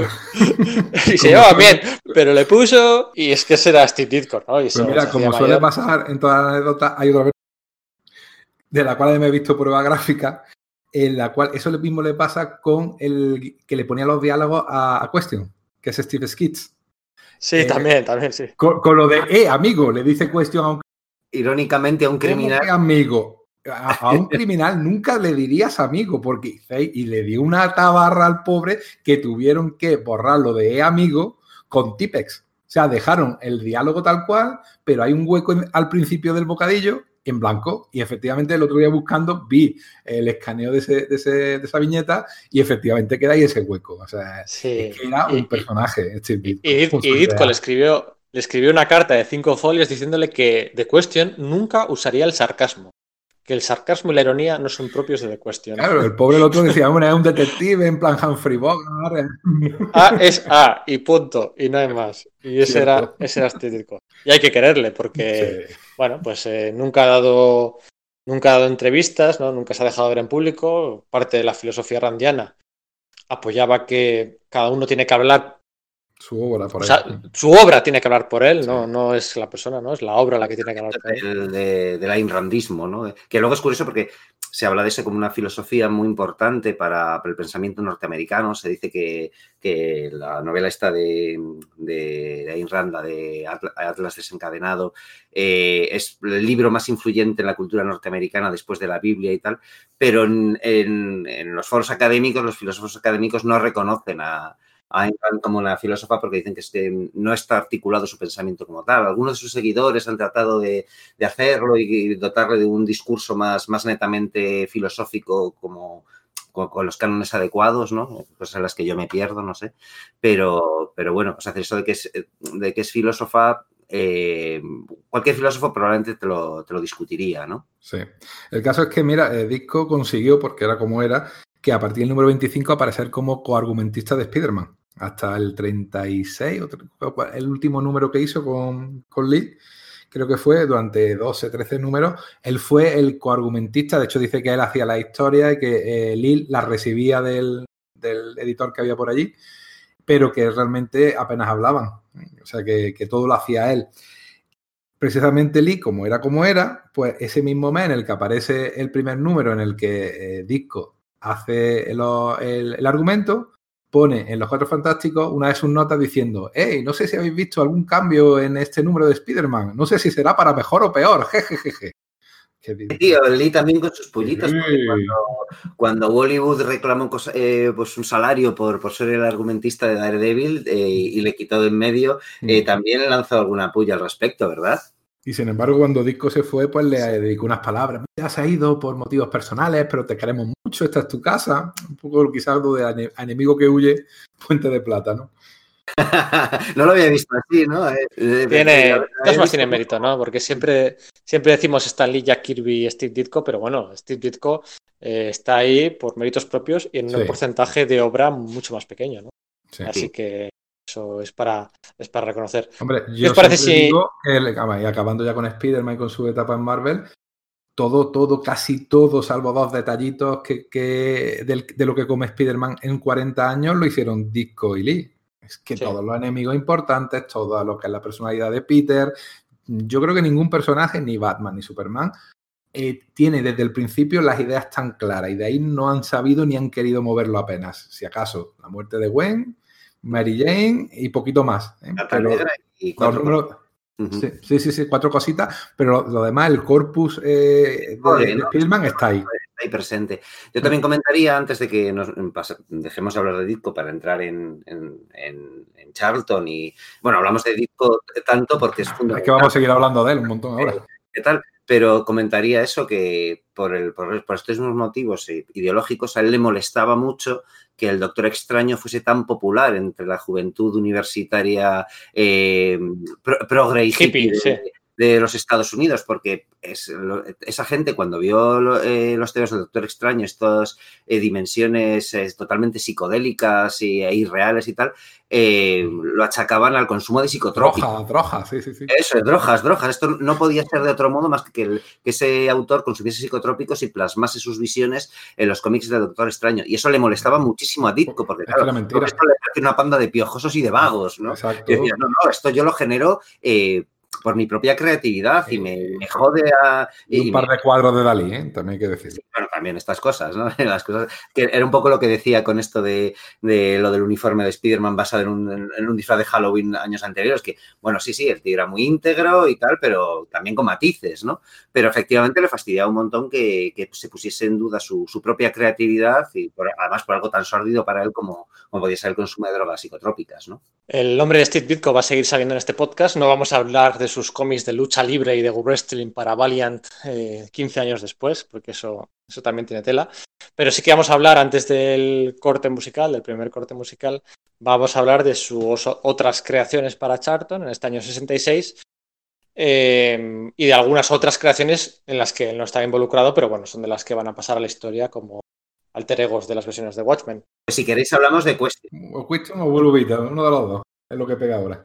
Yo hablaría primero de Question, o sea, decir, sí, o sea, vamos, o sea, como, como veáis, ¿eh? O sea, decir, más que nada por indicar una cosa. Estamos en 1967, eh, es más o menos el, hilo que estamos siguiendo, y Dick Giordano, digamos que dice, vale, pues vamos a hacer una línea dentro de cómics, de, los cómics eh, de Charlton, que sea la de Action Heroes, ¿no? Y vamos a tratar de replicar este éxito que están teniendo los superhéroes de Marvel de, alguna, de algún modo. Utilizaremos, pues eso, al Capitán Atom y, a Blue Beetle y, además se creará Question. Pero antes de Question fue... Eh, Ditko ya había creado para el fanzine Witsend de, de Hollywood al personaje de Mr. A, ¿no? Entonces Question es una especie como de versión light y publicable eh, de, de Mr. A, que es ese héroe, ya lo hemos comentado, ¿no? Un personaje totalmente objetivista, eh, sus cómics están, pues no están coloreados, son en, blanco y negro y da un poco rienda suelta a, sus, a su talento gráfico narrativo y onírico de algún modo, ¿no? Con,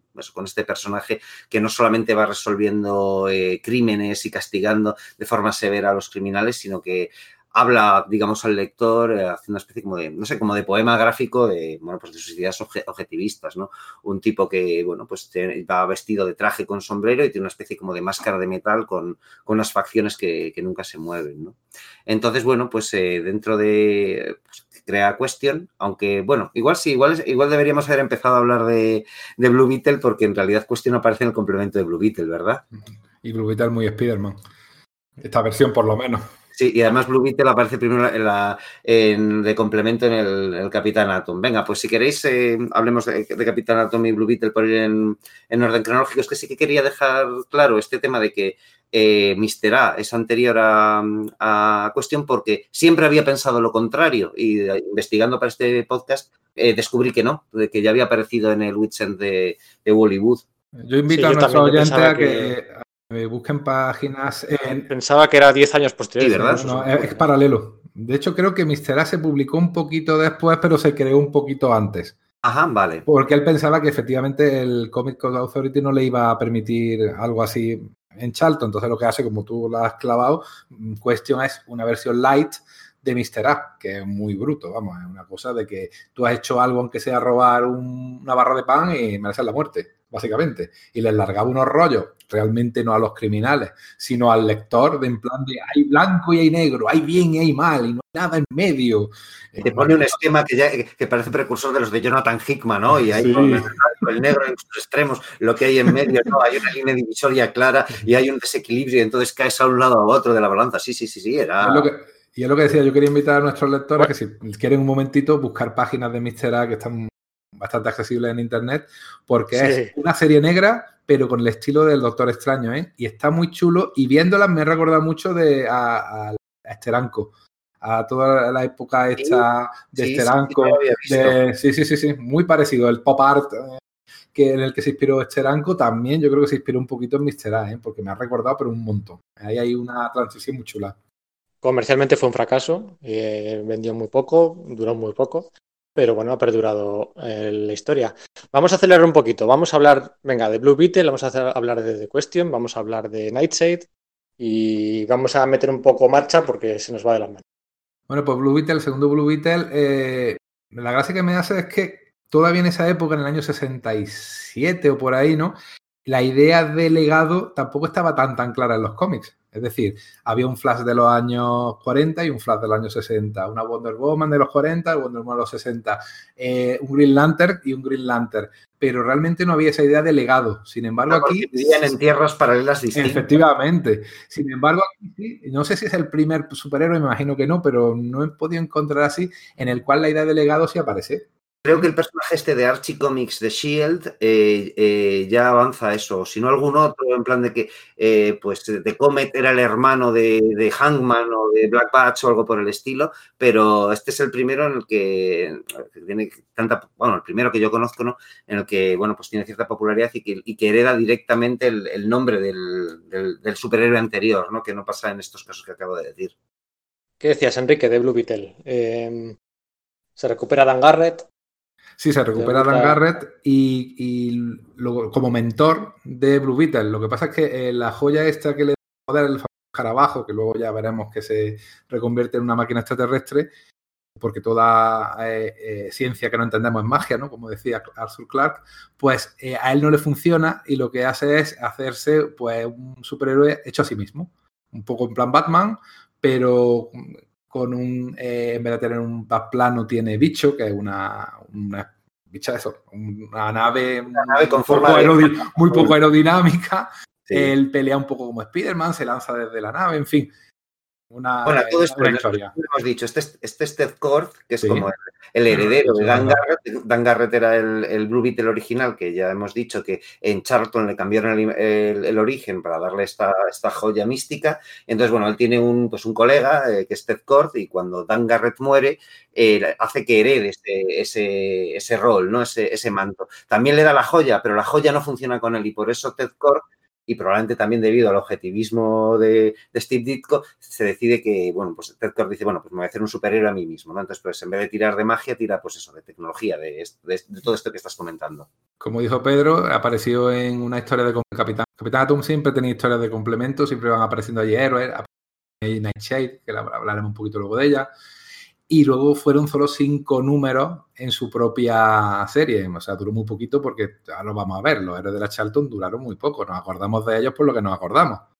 Porque DC luego los cogió y les dio un poquito más de fama, pero realmente poca, poca importancia tuvieron. Yo poquito más tendría que añadir de, de Blue Beetle porque luego imagino que hablaremos un poquito de él cuando veamos su paso a DC, ¿verdad? Sí, su paso a veces es lo más interesante, en general de todos. ¿eh? O sea, Blue Beetle debuta en las páginas del Capitán Átomo, a su vez The Question debuta en las páginas de Blue Beetle, Nightshade también debuta en las páginas del Capitán Atom, que es un poco Al principio como complemento, pero luego como eh, personaje secundario, incluso interés, interés romántico, ¿no? Del, del, Capitán Atom. Que de ese interés romántico es la única razón por la que se suele comparar a Nightshade con Espectro de Seda en, sí. Yo creo que se inspiró en esa idea. Las, las comparaciones acaban ahí y no tienen nada que ver. Los poderes de Nightshade, bueno, son, son, mágicos. mágicos. Habría portales eh, dimensionales a una dimensión oscura, ¿no? Una dimensión oscura que era la dimensión de la raza de la madre, que era una madre alienígena que se había tenido un hijo, una hija, la hija con humano y tal, y bueno, eh, eso de, de ahí a espectro de seda entre cero y nada, ¿no? Las comparaciones pueden ir más incluso hasta por, Lady por Phantom, Canario Negro, Canario y, Negro. y- y cosas así. Yo con eso tengo una duda, igual luego lo hablamos, pero eh, ¿es- ¿fue antes el huevo o la gallina? Quiero decir, o sea, eh, Espectro de Seda recoge esa idea de Canario Negro, el hecho de que es una, la, eh, la novia, la que es novia de Flecha Verde sea hija de una heroína de los años 40, o es al revés, porque, eh, claro, es que al principio en DC eh, la Canario Negro, que era va, sí, la te- Liga de la Justicia, estaba liada con, con, con Green Arrow, pero venía de Tierra 2, se suponía que era Sí. la original. Y es en un Sí. momento dado cuando se hace el cambio en plan de, no, ya debería ser muy mayor, vale, pues vamos a hacer que sea la hija. Y no tengo claro cuándo sucede eso. Si antes. Sí, no, yo también lo- tampoco lo tengo claro. Eh, Antes de grabar he dicho, no, sa- Sí, no no saques este tema, no No. saques este tema porque no vas a darle respuesta. Y mira, Yo, si no recuerdo mal, es la hija de la Canario Negro de Tierra 2, pero uno de los crossovers, estos de Crisis en Tierra, Sí. eh, ella tenía un problema con sus poderes y la curan en Tierra 1 y se queda en Tierra 1, que es la Sí. hija, es la Diana que, que conocimos en, en el universo pre-crisis. ¿Pero es, era la hija o era Sí, la, la Era la original? Yo creo que era la hija. Yo Ujú, creo vale. que era la hija, creo. Pero bueno, lo mismo ya me estáis liando y lo investigaremos. Apéndice. Eso no, lo tengo claro. ¿eh? Sé que durante un tiempo la Canario Negro que está en la Liga de la Justicia en, en el satélite era la original que había venido de Tierra 2 y que se liaba con, con Flecha Verde después de que su marido muriese y que en un momento dado eso se cambió y se, se dijo que, que no, que la que estaba liada con Flecha Verde era la hija de la de, de la de Tierra 2. Entonces no tengo claro si ese cambio fue antes o después de, de Watchmen, quizás aprovechando el, pues la reconversión con Crisis en Tierras Infinitas. Pero no, los, no estoy seguro para nada de lo que estoy diciendo. Bueno, en fin, eso, que Nightshade en realidad eh, inspira a, a, Silk Spectre, a Spectre de Seda, pues solo en, esa, en, ese punto, en ese sentido, que es la chica del grupo de superhéroes, ¿no? Así con todas las, las comillas es. que es. Y, y, bueno, pues en que. Aparece el número 87 del Capitán Átomo, el número 88 y, señoras y señores, en el número 89. Se acabó. O sea, Eso. tres números, en agosto, septiembre y octubre. No, agosto, octubre y diciembre del, 80, del 67. No hay más Shade. Sí Eso. que hay mucho más Blue Beetle. Blue Beetle, digamos que fue el que más eh, se dejó ver. Y luego se nos está olvidando, a ver, The Question. Peacemaker. Eh, Peacemaker, eso es, Peacemaker. Bueno, Peacemaker posiblemente cuando, si alguien escucha este podcast en el futuro, en el año, pues no sé, 2022 o 2023 o una cosa así, pues posiblemente en ese momento Peacemaker sea el protagonista de todos estos más famoso, porque ha sido elegido por James Gunn como uno de los miembros de la segunda película del Escuadrón Suicida. Uh -huh. Ah, no sabía. Sí, sí, sí, es uno de estos personajes Sí, claro, pero luego fue B, utilizado en los años pero... 80 con todo esto de la Task Force Sex y todas los estos sí. eh, organizaciones raras del universo de C de espías y tal, ¿verdad? Sí. Eh, posiblemente lo que es fama pura en cuanto a, a, cultura popular y tal, ¿no? Pues no sé si llegará a ser un Harley Quinn o un Deadshot o un tal, pero posiblemente sea el más famoso. Pero lo que es en los cómics Charlton, incluso en los cómics de C, estamos ante posiblemente uno de los más secundarios o terciarios o, o como se diga. O sea, salió en tres o cuatro cómics y a correr. Es más de lo mismo. O sea, de ahí basó la idea Alan Moore de, de convertirlo en, luego en el comediante. Pues no sé, o sea, justo había leído esos tres o cuatro números Alan Moore. Pero mmm, me flipa. O sea, es que el Peacemaker, nada. Nada. No salía y, como, en, en, y como personaje es estupendo, ¿eh? El tío que quiere la paz, cueste lo que cueste, y si hace falta matar por la paz, se mata, eh, no hay problema. No, bueno, a, a, matar es luego, porque al principio cuando es concebido el personaje es, eh, pues eso, es un, un diplomático eh, suizo o algo por el estilo uh -huh. que, que utiliza armas no letales, ¿vale? El, ah, el, el tema vale. de darle el giro letal viene luego en su incorporación a, a DC, a DC y vaya vale, que, sería, vale. que sí sería letal, ¿no? Pero tiene eso como un argumento, a, armamento uh -huh. que sí es una ametralladora, sí, todo, pero no mata a gente verdaderamente, ¿no? Es, ama tanto a la, a la paz que está dispuesto a, a, luchar por ella, ¿no? Era un poco como el eslogan del personaje. Pero, no pero luego en DC cambió a ama tanto la paz que está dispuesto a matar por ella, ¿no? Era, fue el, un poco el giro, ¿no? Y siempre debutó en el número Debutó en el número Fighting 5, número 40, en noviembre del 66. No fue creado por Steve Ditko, pese a lo que podáis estar pensando a raíz de lo que hemos dicho. Fue creado, eso sí, por Joe Hill y por el dibujante Pat Boyette. De eso es. Más. Uh -huh. Pero poquito, poquito más se ha hecho, ¿no? Y incluso en DC también muy poco. Luego hablaremos que Jeff Lemire está preparando algo y, y, y poco más.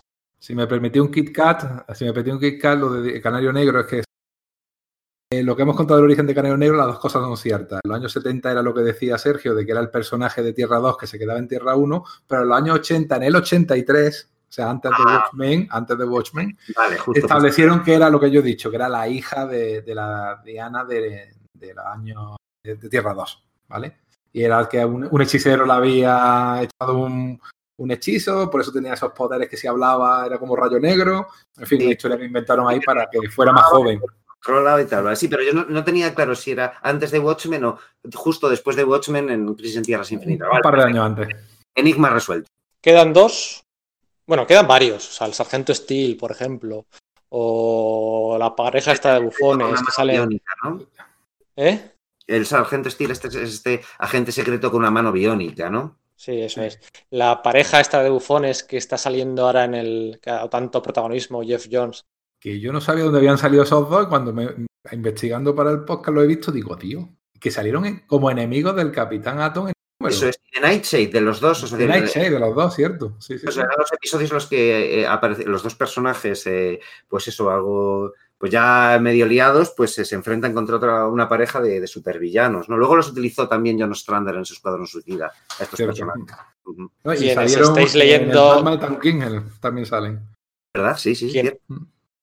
Quienes estáis leyendo el Doomsday Clock, eh, a la espera de ese último número que estamos todos esperando súper ansiosos, ¿no?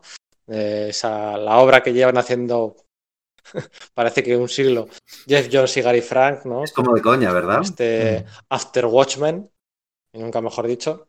Eh, queda un número por salir, ¿eh? Yo, yo admito que por Twitter no me quejo de... Hay retrasos, ¿no? Porque al final siempre acabas disfrutándolo más cuando lo es del tirón, pero, pero sí que... O sea, no me quejo de la calidad, pero sí que no puedo decir que estoy enganchado a Doomsday.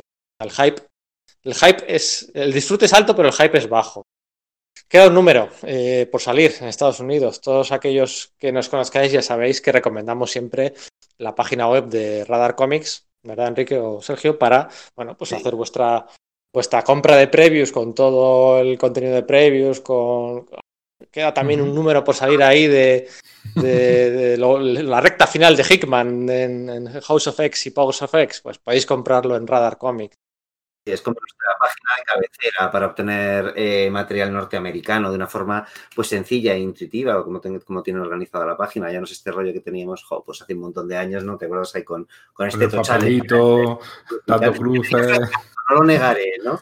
Pero bueno, no sé, o sea, es una forma bastante, bastante rápida y, y eficaz, ¿no? Para conseguir todo este material norteamericano a los que, bueno, pues como nosotros, eh, pues o no- os cueste esperar a la, a la edición en castellano a pesar de que no haya demasiada distancia, ¿no? A veces, bueno, pues aunque, como dice Pedro, el hype quizás se está viniendo un poco abajo con Doomsday Clock, eh, bueno, pues algo sí tenemos. Entonces, claro, pues, sí que yo sí que estoy un poco ávido por, por leerlo. Sí, también, además también los cambios estos que ha hecho DC, ¿no? De meter una legión de superhéroes distinta, ¿no? O-. Porque al final parecía como que una de las subtramas de Jeff Doomsday Jones, en Du- tanto en Doomsday Clock como en el especial aquel de Renacimiento de, de 2015, ¿eh? O sea, eh, parecía que iba a recuperar la JSA, parecía que iba a recuperar la legión de superhéroes, ¿no? Y al final, pues mira, pues eh, han lanzado ante- antes de acabar una legión distinta eh, con Bendis, que también podéis comprarlo en, Metropoli- en, Radar Comics, ¿no? En las grapas de, de la Legión, de Brian, de Brian Bendis y Ryan Suk, podéis comprarlo ahí. Eh, Radar Comics es- debería ser sinónimo de, de, bueno, de previews, ¿no?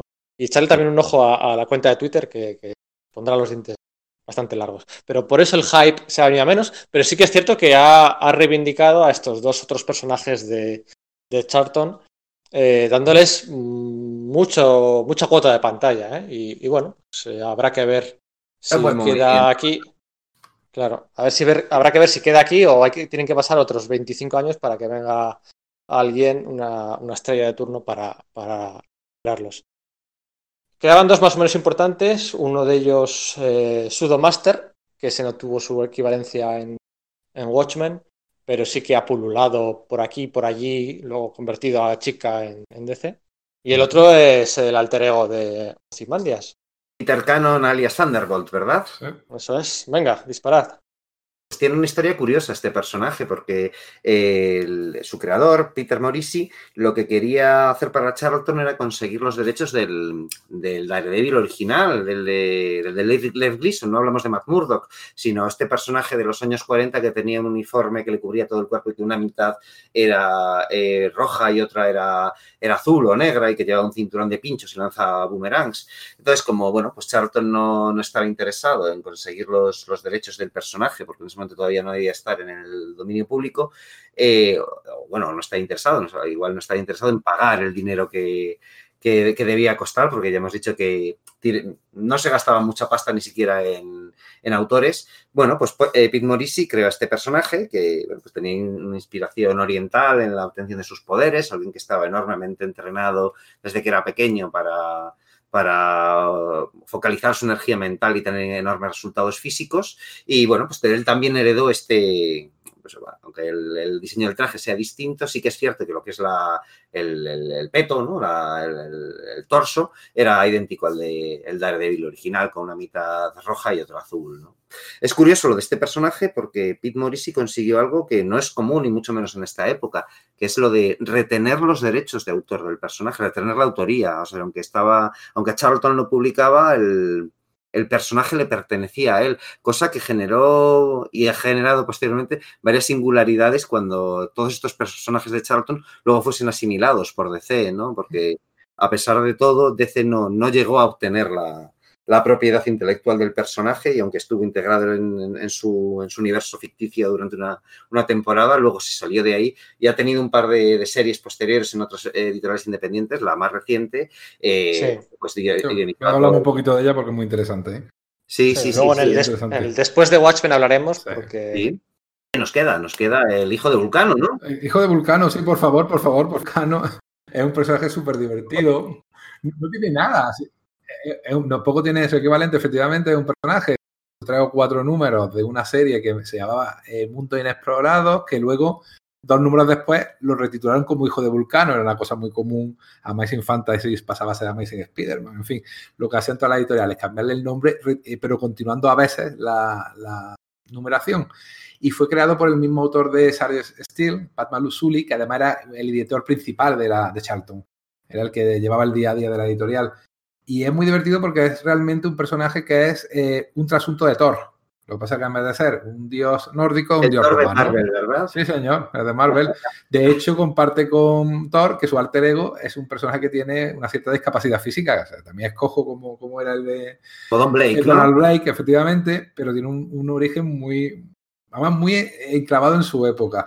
Era un periodista que eh, en la guerra de Corea pues, había sido herido y por eso tenía, le faltaba una pierna pero él sigue siendo periodista y se va a Chipre, que en aquella época, en los años 60, tenía un conflicto bastante importante entre Grecia, Turquía, en fin. Y allí ve una masacre de gente, se refugia a él para no morir en un templo en ruinas romano y no se le ocurre otra cosa que maldecir a los dioses. Eh, a ver, un tío en el año 1965 eh, maldiciendo a los dioses romanos. Y lo cogen los dioses romanos, se le aparece, se lo llevan al Olimpo para juzgarlo y matarlo por haberle eh, maldecido. Entonces, en el juicio, eh, Vulcano, que precisamente también según la mitología griega y romana era cojo, se apiada de él, convence al jurado para que le deje libre, lo adopta y le da superpoderes. O sea, nada más que duró apenas 8 o 10 números, vamos, no duró mucho más y también fue un personaje efímero que tampoco ha tenido mucha más eh, trayectoria en DC, ha salido a lo mejor en Crisis Infinita, ha salido un poquito también en Crisis, en JSA. En la, Guerra de los Dioses, aquel. de los Dioses, efectivamente. el universo de finales de los 80, ¿verdad? Y no sé ahora mismo cómo está, creo, leí que estaba en coma, pero... Sí, luego cuando sacaron, cuando sacaron una, sacaron una segunda coalición de los titanes con la encarnación original. Ah, hicieron una especie de titanes este con Bumblebee, sí, y con eh, el dibujo de, de, Ian Churchill, no recuerdo ahora de, creo que era Jude Winnick el que hacía los guiones, que, que, estaba allí el Power Boy y bueno, un poquito de todo. Que resulta que en el primer número hay una masacre y se cargan a, a la mayoría del equipo. Uno de los que caen era este Son of Vulcan, pero era otra versión, una versión más juvenil que habían sacado a principios de siglo, así como más más molona, más a los Static Shock y con armadura y, muy molona. Oye, eh, este primer bloque ha durado más de lo pensado. sí, nos hemos Vamos a poner- demasiado, ¿verdad? Sí, sí, sí. Oye, me lo paso bien. Vamos a meter música para hablar de él después de, o sea, hablar ya de después de la compra de DC, después de las crisis, un poquito la, la trayectoria que ha tenido, pues hombre, eh, Son of Vulcan no, o- o- pero vamos a hablar de The Question, de Blue Beetle, de, Capitán Atom. de Nightside, de Capitán Átomo, ¿no? Eh, pero antes, eh, sí que habíamos pensado hablar un poquito, pues, eh, de ese Steve Ditko. Eh, hay, hay un momento, es fascinante, hay un momento en los años 60, a finales de los años 60, hay un momento en el que Steve Ditko y Jack Kirby están trabajando para DC. O sea, esto, que es como si de repente, pues no sé, no quiero hacer ningún símil futbolístico, ¿vale? Pero los dos dioses de, de Marvel artísticos de principios de los años 60 siete u ocho años después estaban los dos trabajando para DC. Y ya sea por DC, por su calidad artística o por la falta de reimpresión de clásicos en España, esto, o sea, esto no nos ha llegado, no llega aquí. O sea, ¿cómo, Sí. cómo puede, ¿cómo puede ser esto? O sea, Jack Kirby y Steve Ditko dibujando a la vez para DC. Es, es- es o sea, esto en su día es, es- un titular magnífico y esto pues no se sabe. Y quería hablar un poquito de, pues ese, de- del Creeper, de Halcón y Paloma, eh, bueno, pues esos trabajos que desarrolló eh, Ditko con Giordano, porque Steve Ditko es el que recomienda a DC Comics que fichen a un editor de Charlton, a Dick Giordano, luego sería tan importante para la El tema es que hay un momento en el que eh, no les va bien y como que paralizan su, su producción. Entonces esos, esos autores se tienen que ir a algún, eh, se tienen que ir a algún lado, ¿no? Entonces algo- eh, muchos de ellos emigran a DC. Steve Skid, que luego haría una etapa de. Aquaman magnífica, eh, también ficha por DC. Pero vamos, que es, es fascinante, ¿eh? es fascinante que, no sé, es como, no sé, ¿qué otro símil podríamos poner hoy en día? Es como si, ¿quiénes son las dos estrellas de Como, Marvel como ahora? si Jason Aaron y Hickman se fuesen a DC, algo así. Sí, eso es, como si los, o como si los Image Boys, en vez de irse a fundar Image, se hubieran ido todos de golpe a DC, ¿os imagináis? O sea, Sí, sí, sí, sí. de pasar, Haciendo a los nuevos titanes con esa idea que tenía para Youngblood, ¿no? Que por cierto, Youngblood Claro. ya no le pertenece, ¿no?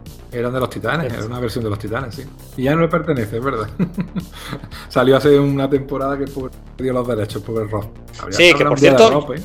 Que por cierto, Youngblood eh, es. Hay, hay un cartel de una convención de 1987, dibujado por Rob Liefeld, con, un- con la formación de Youngblood y con el título y todo, en un cartel en una convención norteamericana. O sea, es una idea que tenía él de antes de meterse en, en temas Marvel. O sea, que Pues diecinueve si- añitos, ¿eh? Sí, sí, sí, o sea, antes, sí, sí, tenía sí, claro sí. el tío. No sé si en Bueno. elementos o algo de eso, en fin. Bueno, vamos a quedar sin hablar de Halcón y Paloma, aunque luego saldrán inevitablemente en ese Armageddon 2001. Eh, volverá, volverá a aparecer Liefeld por aquí. Y vamos a meter música y volvemos ya en continuidad de.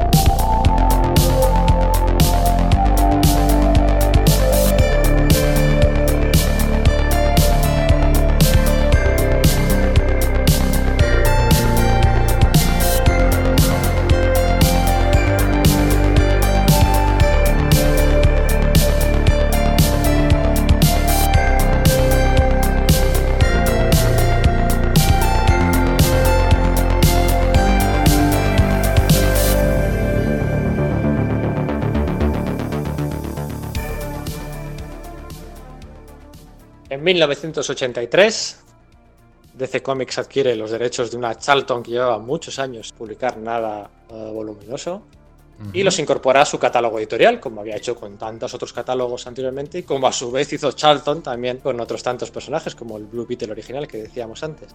¿Y quién era el editor en jefe de DC en aquella época? Eh, efectivamente, nada más y nada menos que Dick Giordano. Entonces, claro, cuando Alan Moore se le acerca con esa idea que había tenido, de la cual originalmente eh, Sergio se, se había estado basando para hacer Watchmen en los héroes superheroicos de Archie, Eso es lo de Red Ribbon y tal. Original era eso, uno, un héroe patriótico encontrado muerto que fuese, que, fuese el que disparase el, enigma y, toda la historia, pero ese héroe patriótico originalmente era The Shield, ¿no?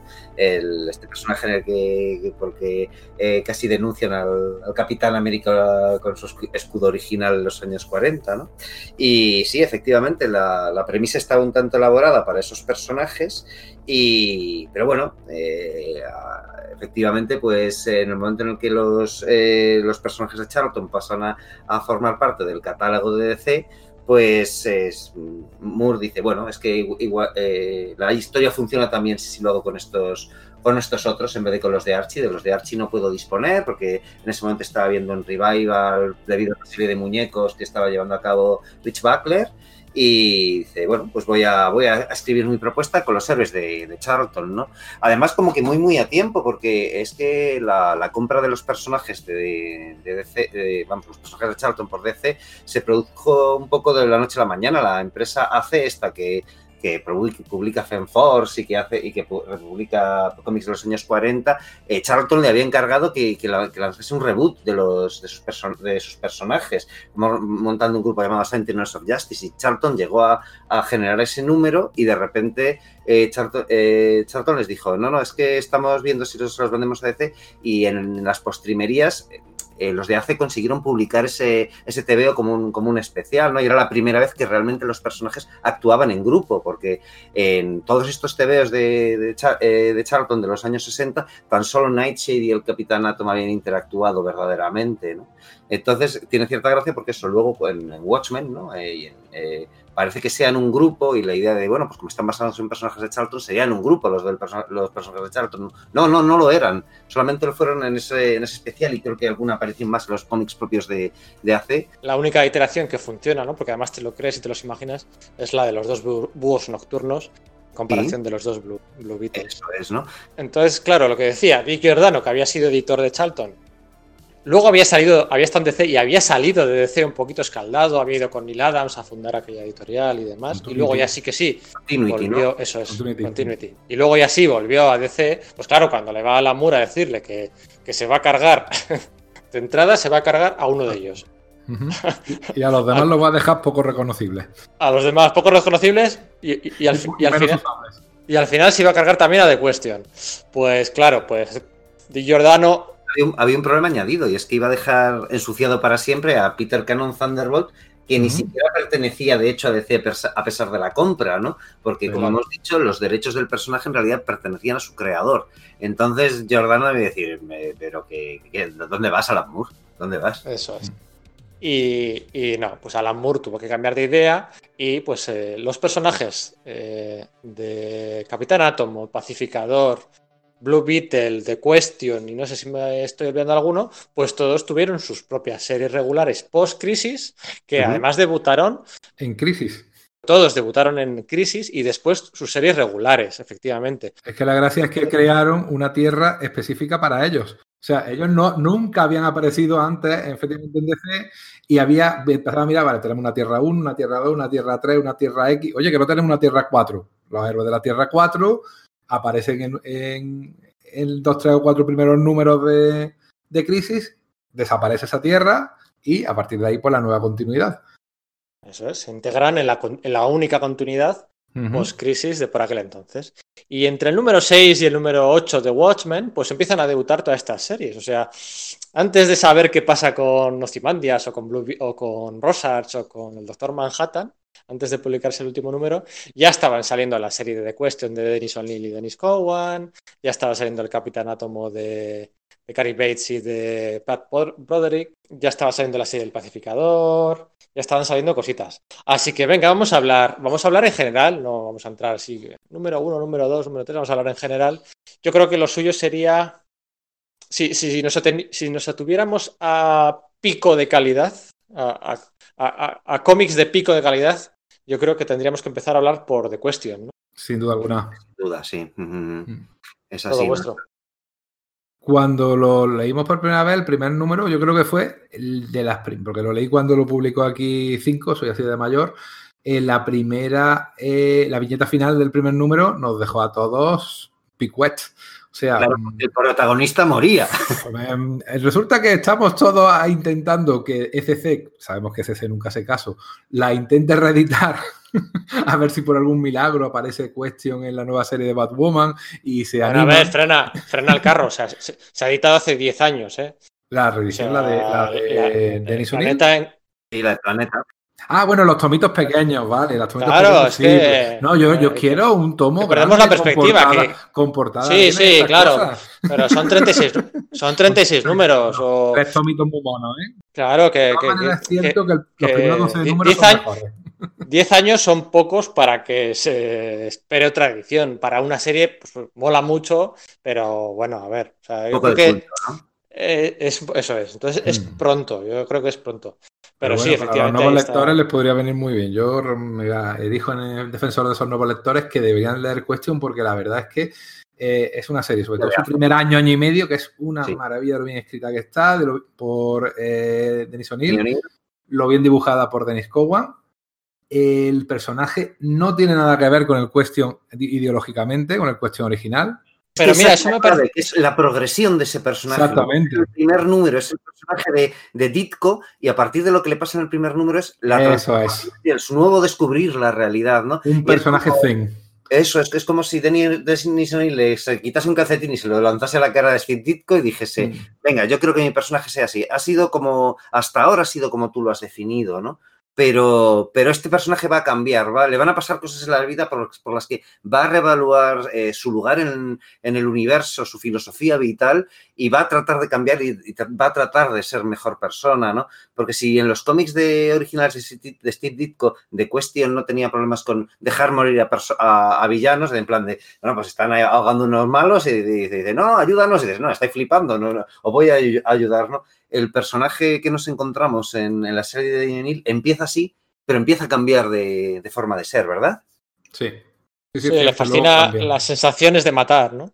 Eso, eso es que esa es un parte de lo que lo que no que le mueve, sino pero es, es- es parte de lo, de lo que le define, ¿no? El qué pasa si mato. Eso cómo me, senta- eh, me sentará. Eso es parte de lo que le, le atrae a ello, pero claro, se echa para atrás, ¿no? Y tiene mogollón de contacto también con, con filosofía oriental, porque Danny O'Neill aprovecha para reintroducir a varios personajes de una vieja serie suya de los años 70 con la, con la fiebre del- de las artes marciales y tal, que era la de Richard Dragon Claro. ¿no? Aparece ahí como, como mentor paralítico de, de, de Big Sage, ¿no? Del reportero este que se ponía la, la máscara sin facciones de, de Question que le proporcionaba el profesor Aristóteles Rodor. Y esa es una exploración también de, personajes secundarios de este mismo eh, Aristóteles Rodor, de eh, los, los cargos corruptos que en la ciudad de Hub City, que fue creada específicamente para, para la serie DC, como una versión todavía más corrupta de la, de la Gotham City de, del, del año 1 de Batman. Y bueno, es que de verdad que me parece. A Yo flipaba con esa serie. Yo la seguía mes a mes también en la edición de Cinco, como tú, Enrique. Me encantaba. Es verdad que llega un punto, igual es eso, a partir del, del primer año que pierde un poco de, de fuelle, sigue manteniendo muchísimo interés, pero el primer año es bestial, es bestial, o sea, lo- y luego está el, el episodio de Rorschach, ¿no? ¿Quieres hablar tú del episodio de Rorschach? No te lo dejo, te lo dejo. Bueno, pues hay un momento en el que el- hay, hay una, una broma metatextual, ¿no? Al, Ujú. al respecto, respecto a ese parecido entre. Ya se ha terminado de publicar Watchmen para ese momento. De hecho, ya ha aparecido el trade paperback con los, con los 12 números. El trade paper- paperback, que sería la discordia de- entre Alan Moore y, y DC, ¿no? Y lo que Entonces- realmente funcionó. Ese Eh, paperback fue lo que levantó Watchmen a, a lo que soy.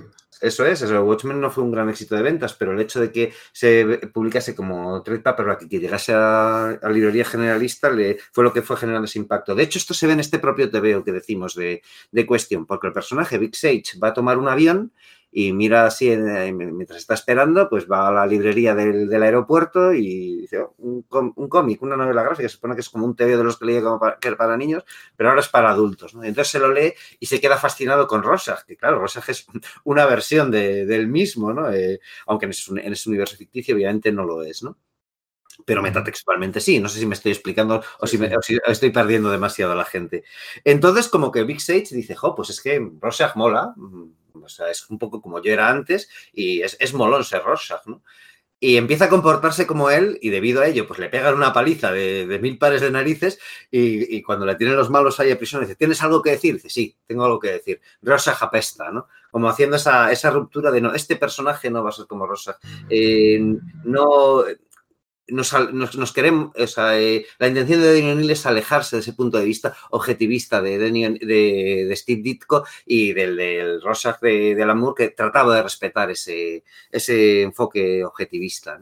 Es muy interesante porque mete eso, muchos elementos de, si no filosóficos, por lo menos de, plantearse el, el lugar en la vida de las personas y, la, capacidad de cambio de la gente. Está lleno de personajes muy curiosos como, bueno, pues eso, el, alcalde eh, marioneta y borracho de, de Hub City, del auténtico el dueño de la ciudad, que es un, bueno, pues el, sacerdote, ¿no? El, Hub, City, la, única ciudad peor que, más corrupta que La, ciudad en la que se hacían chistes en el resto del universo de C, algo así como, como el lepe del universo de C, solo que en vez de por tontos, por corruptos. Yo estoy, aquí, estoy aquí callado, pero bueno, yo quiero aprovechar para reivindicar, sin venir mucho a cuento, la serie de, de, 12 números de Richard Dragon que hicieron Chuck Dixon y Scott McNally hace cosa de 15 años que me ah, parece una absoluta evidencia.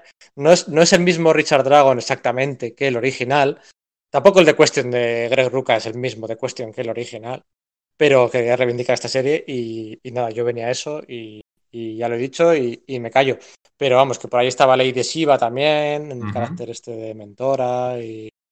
David Sienkiewicz echando una mano de vez en cuando a Dennis Cowan con las portadas. O sea, es que, jo, era, era como un TVO mainstream y regular que, que no ha llegado, igual no ha llegado a las, a las cotas de calidad eso de, de, Watchmen, Dark Knight, Miracle Man, Mouse y todas estas gordas que se publicaron en los años 80. Es curioso, pero... es curioso el ostracismo que ha disfrutado el personaje o sufrido el personaje desde entonces, porque de Question al final, eh, bueno, ahora se ha publicado hace dos o tres meses un tomo de, de CC, la, la serie que aquella que hizo Rick Bates, muy tampoco es chamánico y si no es que no acaba de ser el mismo personaje, ¿verdad? Tampoco acaba de ser el mismo, pero es que no ha tenido mucho más, pues participa aquí por allí en la serie aquella de Lau, que ni me la vamos a mencionar, la de Giordano y Lighton. Eh, lo de Lau, lo de esta serie de 1999, luego si eso ya hablaremos, pero el juego es que fue terrible. Sí, pero bueno, sí. Eh, sí, con todos los héroes Charlton juntos y tampoco porque sí. Eh, un poco porque Dick Giordano, claro. Eh, pero, joder, no sé, me da rabia. O sea, eh, es lo que decía, ¿no? Si el pico de calidad de todo lo que se ha hecho con los personajes Charlton lo ha, tenido de cuestión. Pero lo tuvo al principio y luego ya. A ver ahora la serie este que va a hacer Jeff Lemire con, con Dennis Cowan y con Bill Sienkiewicz para, para DC. A ver qué tal está, porque la verdad es que. si. Es que hay que hablar de ello. Si, si es que Madre mía.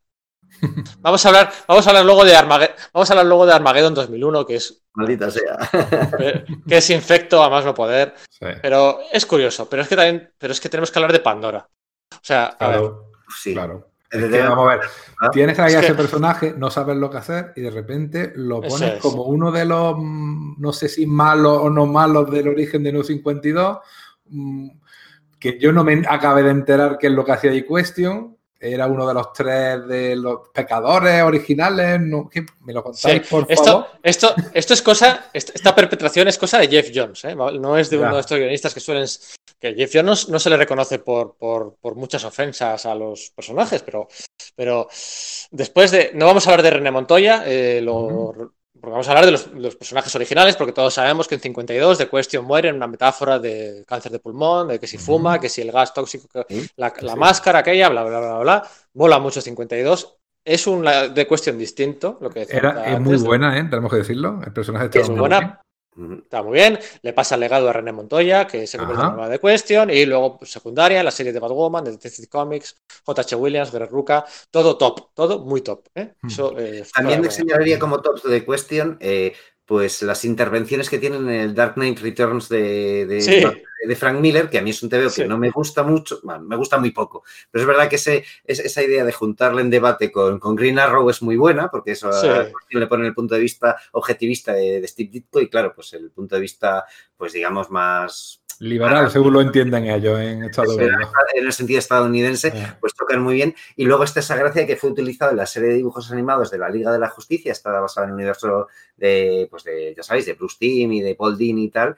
Y tuvo una, una, una un protagonismo bastante activo en una tanda gorda de episodios en los que había una conspiración gubernamental, aunque el personaje también lo, lo mostraba de una manera totalmente distinta y lo que pasa es que era una especie como de, de Mulder en Expediente X, ¿no? Un teórico de la conspiración que iba atando hilos de, de, bueno, pues cosas que iba haciendo el gobierno y que, bueno, al final terminaba teniendo razón. Y allí se, se liaba con, con Huntress en esa, en esa serie, pero creo que en los cómics también había pasado, aunque yo no lo he leído, ¿verdad?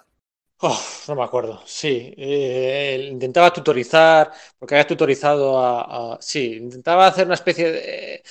Le fascinaba cómo la cazadora encontraba la, el asesinato como solución para todo, ¿no? Y había una dicotomía bastante curiosa y acababa en un poco de ligue, pero súper olvidada. No, no, recuerdo, no quiero meter la pata, ¿eh? pero creo que no está publicado aquí.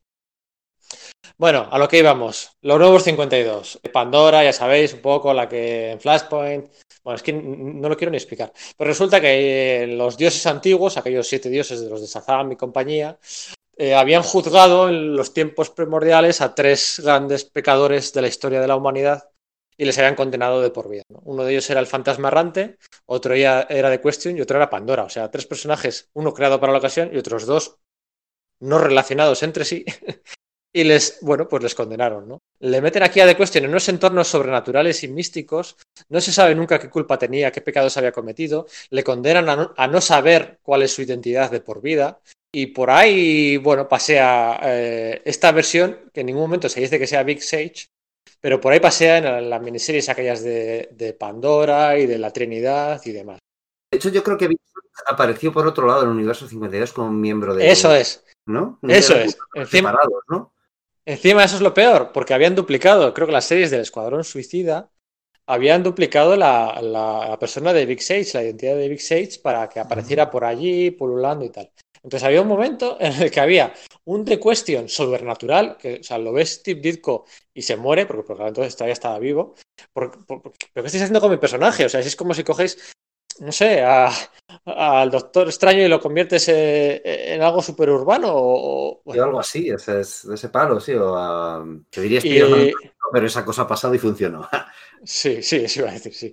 Pero, pero con lo de Question tenías al de Question y tenías al Big Y luego, aparte de todo eso, después del Renacimiento, vuelve de Question, la de Question un poco original, con aquel y, y, ahora Bendis la está usando, la serie de, la está usando Lois Lane, eh, la está usando Greg Ruca, la serie de Lois Lane, que por cierto, los dos tenían como un poco de así de, de ligue tontito originalmente. Y es una tercera, un tercer The Question en siete años en DC. O sea, es fascinante. Unos bandazos, o sea... Era un personaje que la, su trayectoria central en DC ofreció grandes cotas de calidad. O sea, es... Claro, es, y se, que no se lo han cargado. Ese personaje. O sea, yo ahí, el, el mago de Sazam en versión eh, jovencísima, juzgando al fantasma errante y a The Question y a Pandora, ah, wow, aquello era... Uf. Es que es como, no sé, no, no, no, entiendo, no entiendo para nada ese, ese movimiento, porque parece que simplemente Geoff Jones se, se, le fascinó el rollo de que The Question no tuviese cara y dijo, no, esto en vez de hacerlo con una máscara, que es súper ridículo, lo vamos a sí. hacer eh, sobrenatural para que sea molón y, y claro, lo peor de eso es que mm, tú puedes reinventar personajes y hacer barbaridades, pero luego quizás puedes eh, ofrecer algo, a, algo interesante, un desarrollo interesante, pero es que no es el no, caso, una cosa que se ha diluido todo y bueno, pues me parece bastante infame y es una lástima. Yo, de hecho, cuando Bendis eh, se dio la noticia de que emigraba a DC, pues un poco hacíamos quinielas, ¿no? ¿Qué hará? ¿Qué, qué no hará? ¿no? ¿Qué hará Batman? ¿Hará Gotham, eh, eh, Gotham Central? Algo así. Yo apostaba, o quería, ¿no? Será un poco o sea, decir, no sé, wishful thinking, ¿no? De este. Eh, porque hiciese una serie de Question, que creo que le hubiese pegado bastante bien al estilo de, de Bendis, ¿no? Que no te extrañe con el tiempo lo haga, que sabes tú que si hace lo mismo que en Marvel, lo va a tocar todo, seguro. A The Question ya la ha tocado en el evento este de Leviathan, lo ha escrito uh -huh. bastante bien.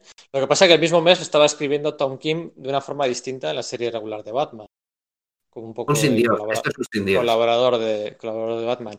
Entonces, era esto tan absurdo que, mira, vamos a dejar que pase un poco el tiempo. Ahora mismo lo está usando Greg Ruca de nuevo en la serie de los Lane. Así que si conseguimos olvidar todas estas afrentas pasadas, todavía. Podría ser peor. Podría ser el caso del Capitán Átomo. porque, madre, porque madre mía. Empezar no las cosas como son. ¿eh? A mí lo de Cary Bates y Pat Broderick después de Crisis, a mí pues sí me gustó, ¿no? Era un enfoque distinto, ¿no? El personaje, lo que pasaba es que en los años 60 se, se, se somete voluntario a un experimento a cambio de una reducción eh, de, de, de, pena por un, por un delito que no había conocido, que no había cometido, perdón, y se ve transportado a nuestra época con superpoderes. Y entonces se encuentra con ese drama de que pues su mujer se ha casado con su peor enemigo y uh -huh. eso fuera del, del, del, tiempo, un poco como el Capitán América. Y bueno, pues tenía ese, esta historia de que era un superhéroe, pero trabajaba para el gobierno de los Estados Unidos eh, de forma clandestina. No era, no era eh, el, gobierno no, no, recono, no, no, hacía público estos. Entonces era una especie de infiltrado dentro de, los superhéroes. De hecho, cuando se forma la, cuando la Liga de la Justicia de, de Demateis y, y Kevin Maguire pasa a ser de, eh, pues eso, internacional en su número 7, el gobierno estadounidense dice, bueno, eh, podéis meter a este superhéroe, ¿no? Y lo que hace es meter una especie de espía dentro de la liga, ¿no? Hmm. Eh, he de decir antes de nada una cosa, he empezado diciendo que es absurdo, pero eh, quiero reconocerle a DC una cosa y es que ha intentado en numerosas ocasiones impulsar el personaje del Capitán Átomo. Le ha dado importancia en varias sagas, le ha dado importancia aquí, allí, la ha intentado posicionar siempre, ha hecho varios intentos. De hacerle un, eh, como uno de los personajes principales del universo DC, siendo el, el personaje que, que lideraba Eso la resistencia es. contra los alienígenas. Trató de darle relieve, ¿verdad? Cierto. Eso es, eh, la primera saga de Superman Batman de Jeff Loeb y Matt McInnes con aquel meteorito de Kryptonita que llegaba a la Tierra. Eh, sí. Bueno, pues el, el, héroe que se sacrifica al final y el que, el que destruye el meteorito, la amenaza, era el Capitán Átomo. Pero es que va quedando para eso en todas las apariciones que tiene, es el que explota.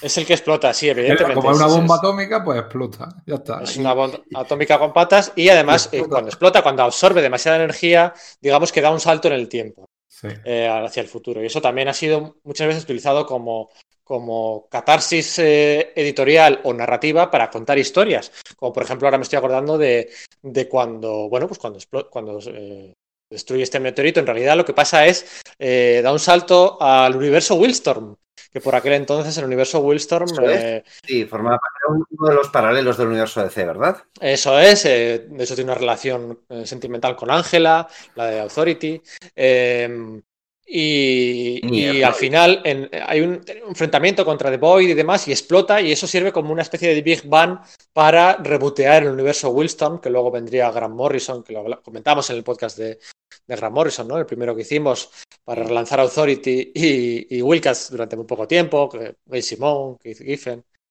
Entonces lo utilizaron como, como, recurso narrativo para eso, para generar todo un universo nuevo, rebotear un universo. Y ya lo habían usado antes también. Eh... Ah, bueno, sí, tenemos que hablar de Armageddon 2001. Yo no voy a hablar de Armageddon 2001, me niego. Venga, bailo yo. Con vosotros. yo quería, antes de, antes de, que empezaras, que también te lo voy a dejar a ti, ¿eh, Sergio, ánimo, tú puedes. Eh, no, diremos algo también. Eh, Pat Broderick, que fue el creador gráfico de esta versión de la que estamos comentando en DC, también dibujó al Capitán Marvel. Justo, sí, eso era, algo que también quería. ¿Verdad? Que sí, este tipo de, de el, cosas de, de, vuelta, de que eh, Enrique, el, se basa y así sucesivamente, tío. Es que está, es que, Enrique, el, el, fan número, el fan número uno en España de Pat Broderick es Sergio. Anda. No lo sabía. A mí, me gusta ese tío, soy, soy ese tío, de verdad que sí. Pero por los micronautas, ¿verdad? Por los micronautas y por el el primer TV del Capitán Marvel que leí de pequeño de, de Vértice estaba dibujado por, por, por, por Pat Broderick. Y... Entonces hemos leído lo mismo, sí. sí estaban geniales. de muerte y estas cosas, ¿no? Bueno. Sí, sí, sí. sí. Bueno, pues nada, Armageddon 2001 fue una, una iniciativa de, de, DC, pues creo que a principios de los 90, de, bueno, pues hacer una serie de anuales interconectados. Recogía un poco una idea que Alan Moore había dejado caer en su día como una propuesta de, de crossover en los años 80 que se llamaba eh, Twilight. Sí. Y bueno, pues lo que establecía era eso, que bueno, pues que en, en un futuro un superhéroe traicionaría a todos los demás y se convertiría en un archivillano llamado el Monarca que, bueno, pues eh, conquistaría la Tierra. Entonces, eh, un personaje llamado Wave Rider viajaría de ese futuro a nuestro mundo, encontrándose en cada anual de, cada uno de los personajes de DC eh, con, con, ellos y, bueno, pues haciendo una visión de cuál sería el futuro de cada uno de, de ellos para averiguar quién era el monarca y acabar con él, ¿no? De ese modo, cada, cada anual de los personajes de DC de ese año era una especie de Elseworld, ¿no? Una especie como de cuál, es uno de sus futuros posibles, ¿no? Y tenías, bueno, pues, pues de Hawkworld, de, de Superman, bueno, pues un poco de todos, ¿no? El tema es que, bueno, la idea era que el personaje que acabase siendo el monarca fuese el Capitán Atom, ¿no? Que fuese él el que traicionase al resto de los superhéroes, consiguiese un poder absoluto y los masacrase. Pero curiosamente, porque hoy por hoy esta idea nos puede parecer más, más normal, en ese momento, estamos hablando de principios de los 90, esa idea se filtró a la prensa espe especializada.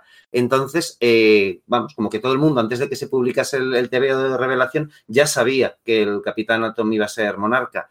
Y para dar un giro sobre eso y sorprender a los lectores, se hizo, se, se echó marcha atrás y rápidamente se, se, dio un giro de timón y se dijo, no, en, eh, se reveló que no, que no era el Capitán Atom, sino Hawk, eh, el halcón, el halcón, el, el, de halcón y paloma, que supongo que es por, por, lo que viene esto que decías de que hablaríamos de Rob Liefeld, ¿no? Como, su, como el título sí. de estos personajes de Ditko había sido relanzado en, eh, pues eso, en los años 80 mediante una miniserie los de crisis, sí.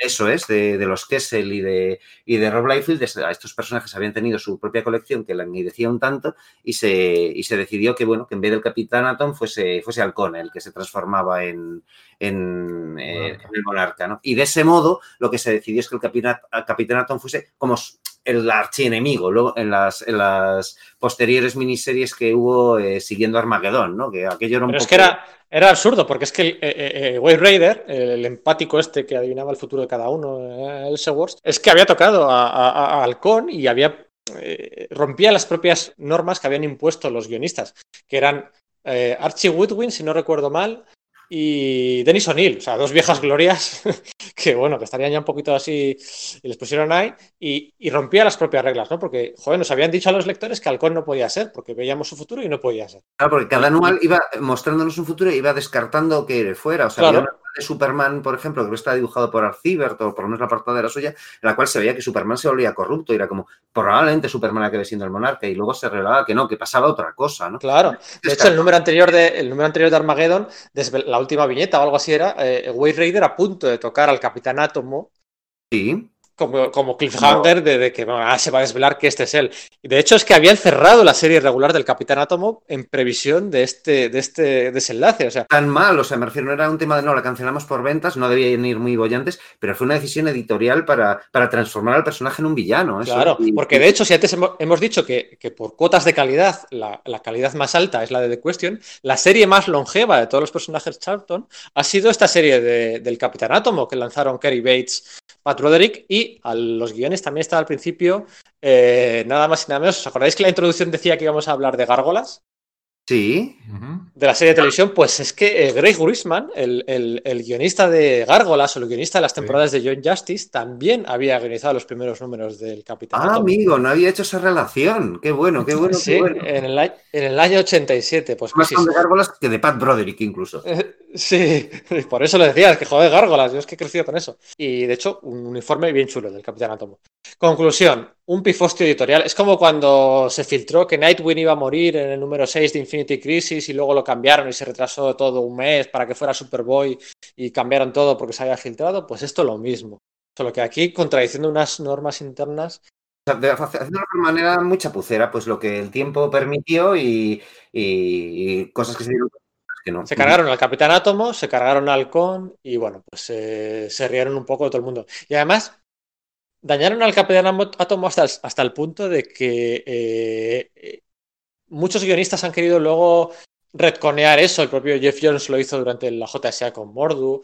Luego, yo me acuerdo ahora mismo de, de, de durante el Compton, el cuenta atrás, el Arena, la miniserie aquella Sí. de cuatro números en los que el, el, monarca intentaba encontrar un ejército de personajes de DC a través del multiverso para enfrentarse a una amenaza de los monitores y luego se resultaba que, que, que tenía una que el, que el, traje del Capitán Átomo después de volver del universo Winston tenía una fisura y entonces para contener esa fisura no se les ocurría otra cosa más que meterle dentro del traje de monarca, o sea, era como siempre buscando, siempre buscando meter un poco el dedo en el ojo y volver a esa dualidad de personajes que, que, que, que, hubiera estado bien si lo hubieran sido en un principio, pero es que se empeñaban en, en el. En, se empeñaban continuamente en enlazar ambos personajes. Y eso no tiene ningún sentido. Y, y bueno, pues, eh, pues eh, al final hicieron un poco borrón y cuenta nueva, no se volvió a hablar del tema. Eh, y si nos plantamos en los nuevos 52, hay que admitir que una vez más DC quiso dar importancia al personaje porque, bueno, eh, eran 52 series las que había que lanzar, pero la única basada en un héroe Charlton era la de. Bueno, estaba el, capitán, estaba Blue Beetle, pero era Jaime Reyes, no, no era Ted Cord. Luego hablaremos de Ted Cord. Pero bueno, la única serie de un Euro Charlton en los números 52 era la de la de Capitán Átomo, también con un origen distinto, bla bla bla bla bla bla bla bla bla. Acercar un poco más al Doctor Manhattan, ¿no? Al análogo sí. Watchmen de eh, Alan Moore en Watchmen de él y tal, pero sí, sí, es verdad. Yo también destacaría aquella serie que se llama Bridge, que hicieron eh, Bob ah, sí, y Marcos Martín fue. Sí, sí, sí, Marcos Martín, sí.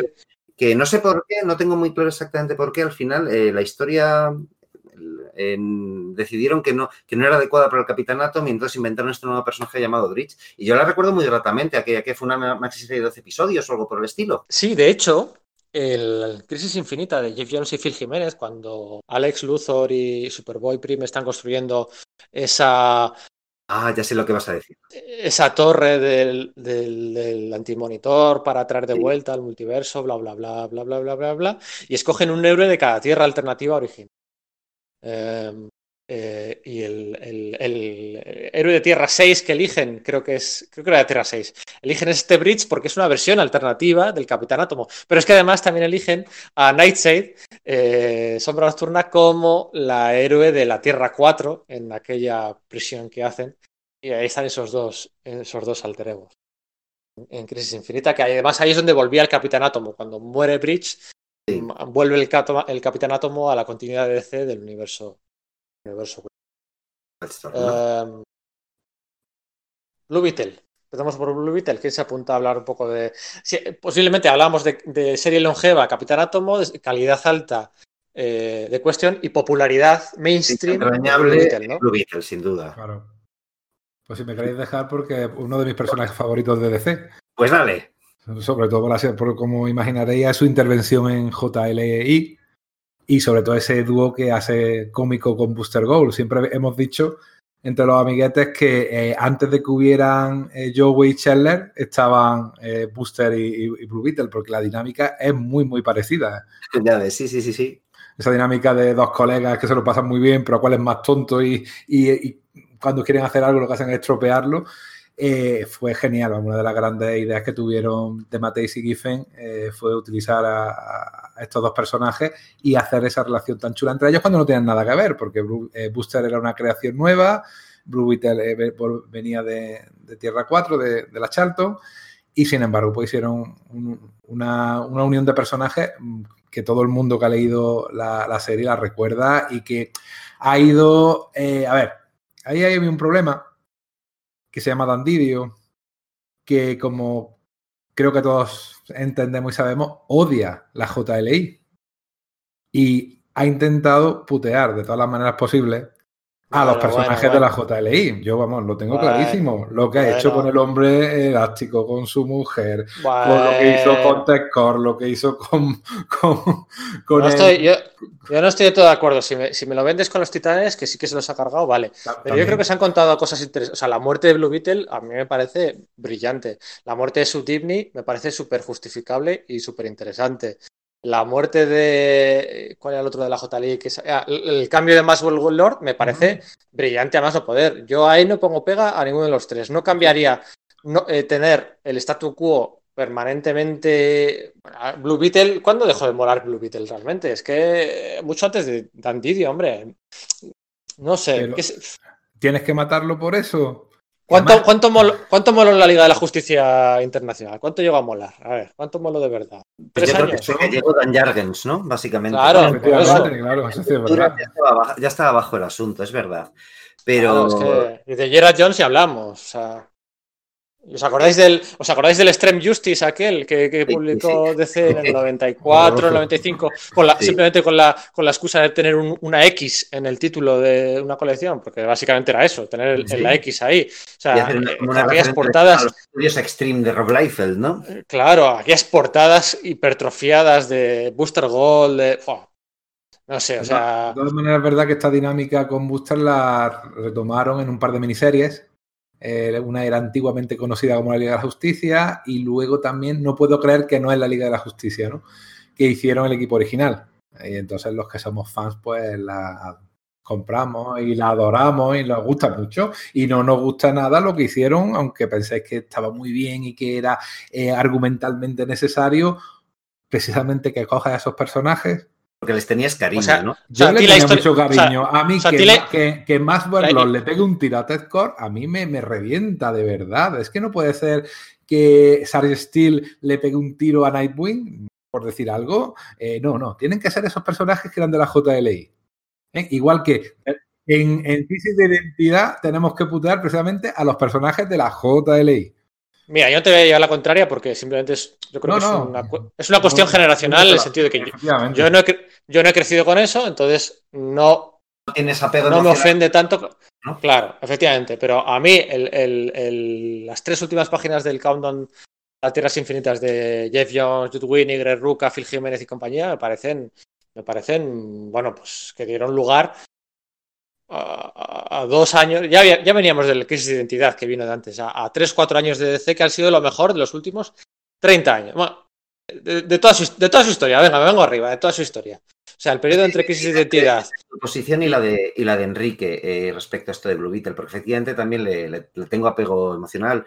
Es curioso porque le tengo apego emocional por la serie de la JLI, porque su, su serie de DC no la leí, esta de Paris Coolings y demás, le leí, leí algún complemento dibujado por, por Ross Andrew que Cinco publicó.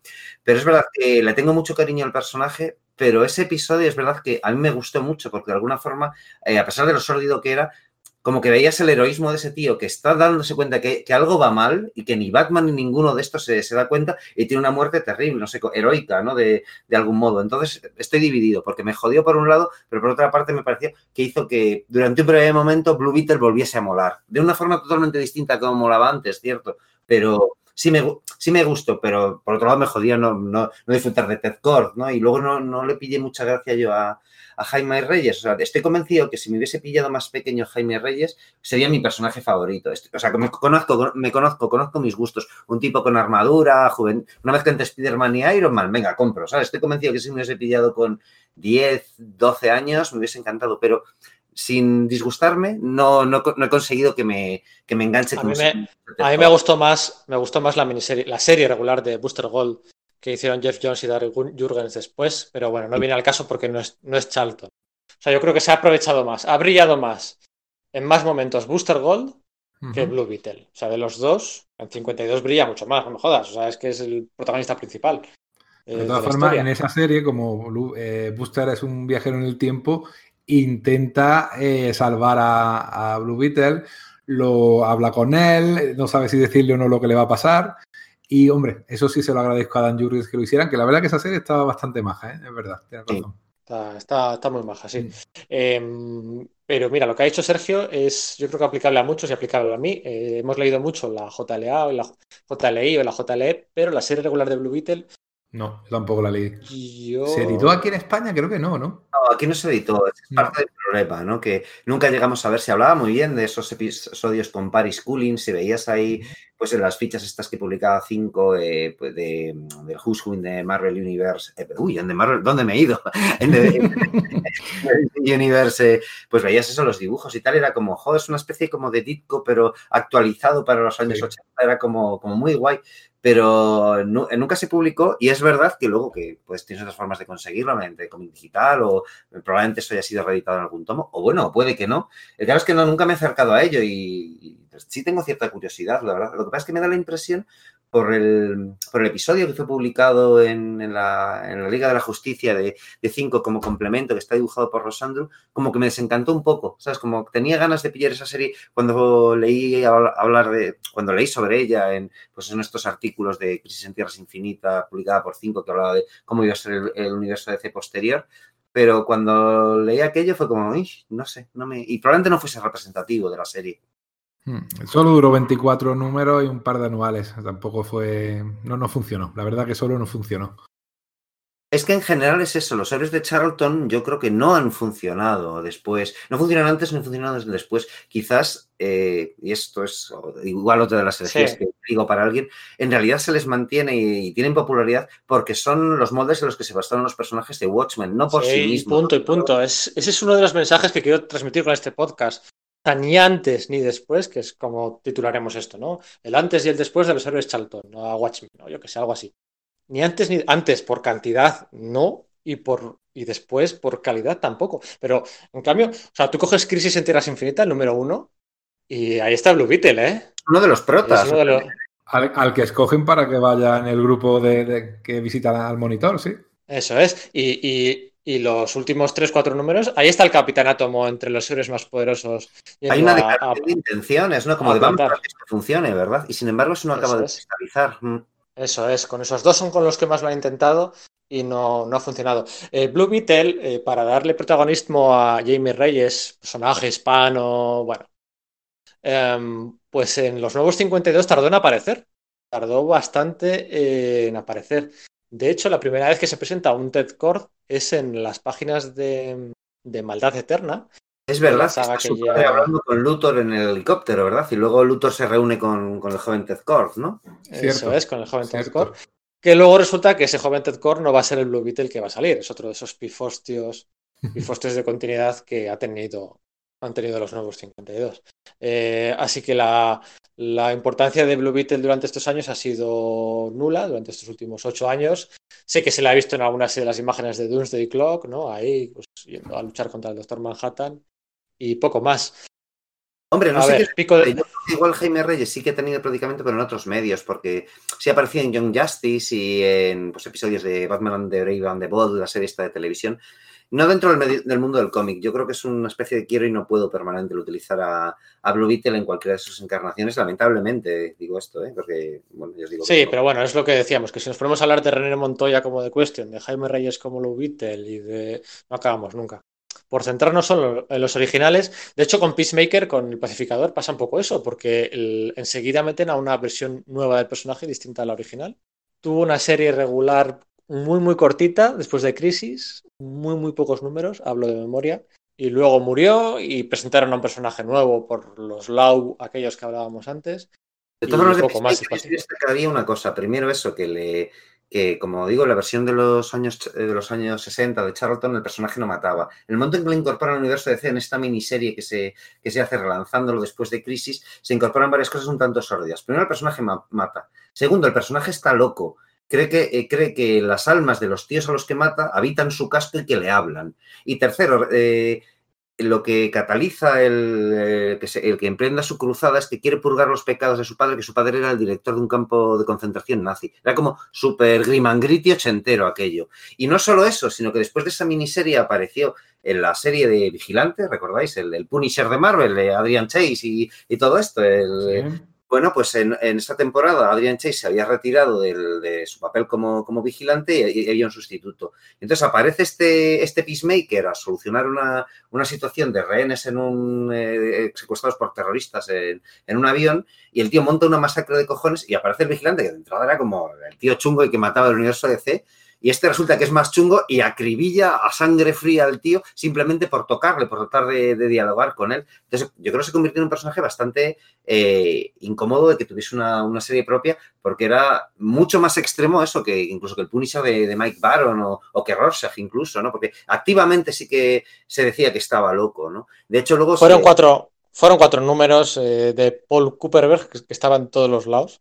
Sí, aquellos años el tío, la verdad. Es más prolífico Está... también, he dicho eso de Joe Gill, ¿no? Sí, sí, sí, qué tío. Y no dieron para más. Creo que lo he dicho antes, ¿no? Que va a volver en una serie de. Bueno, va, va a sacar Jeff Lemire y Kate Giffen, que me parece un, un combo súper potente.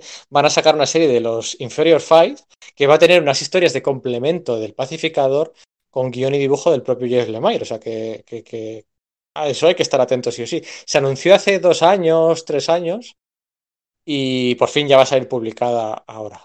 Y bueno, pues a ver si el, el tío llega o no a protagonizar el, el, Escuadrón Suicida.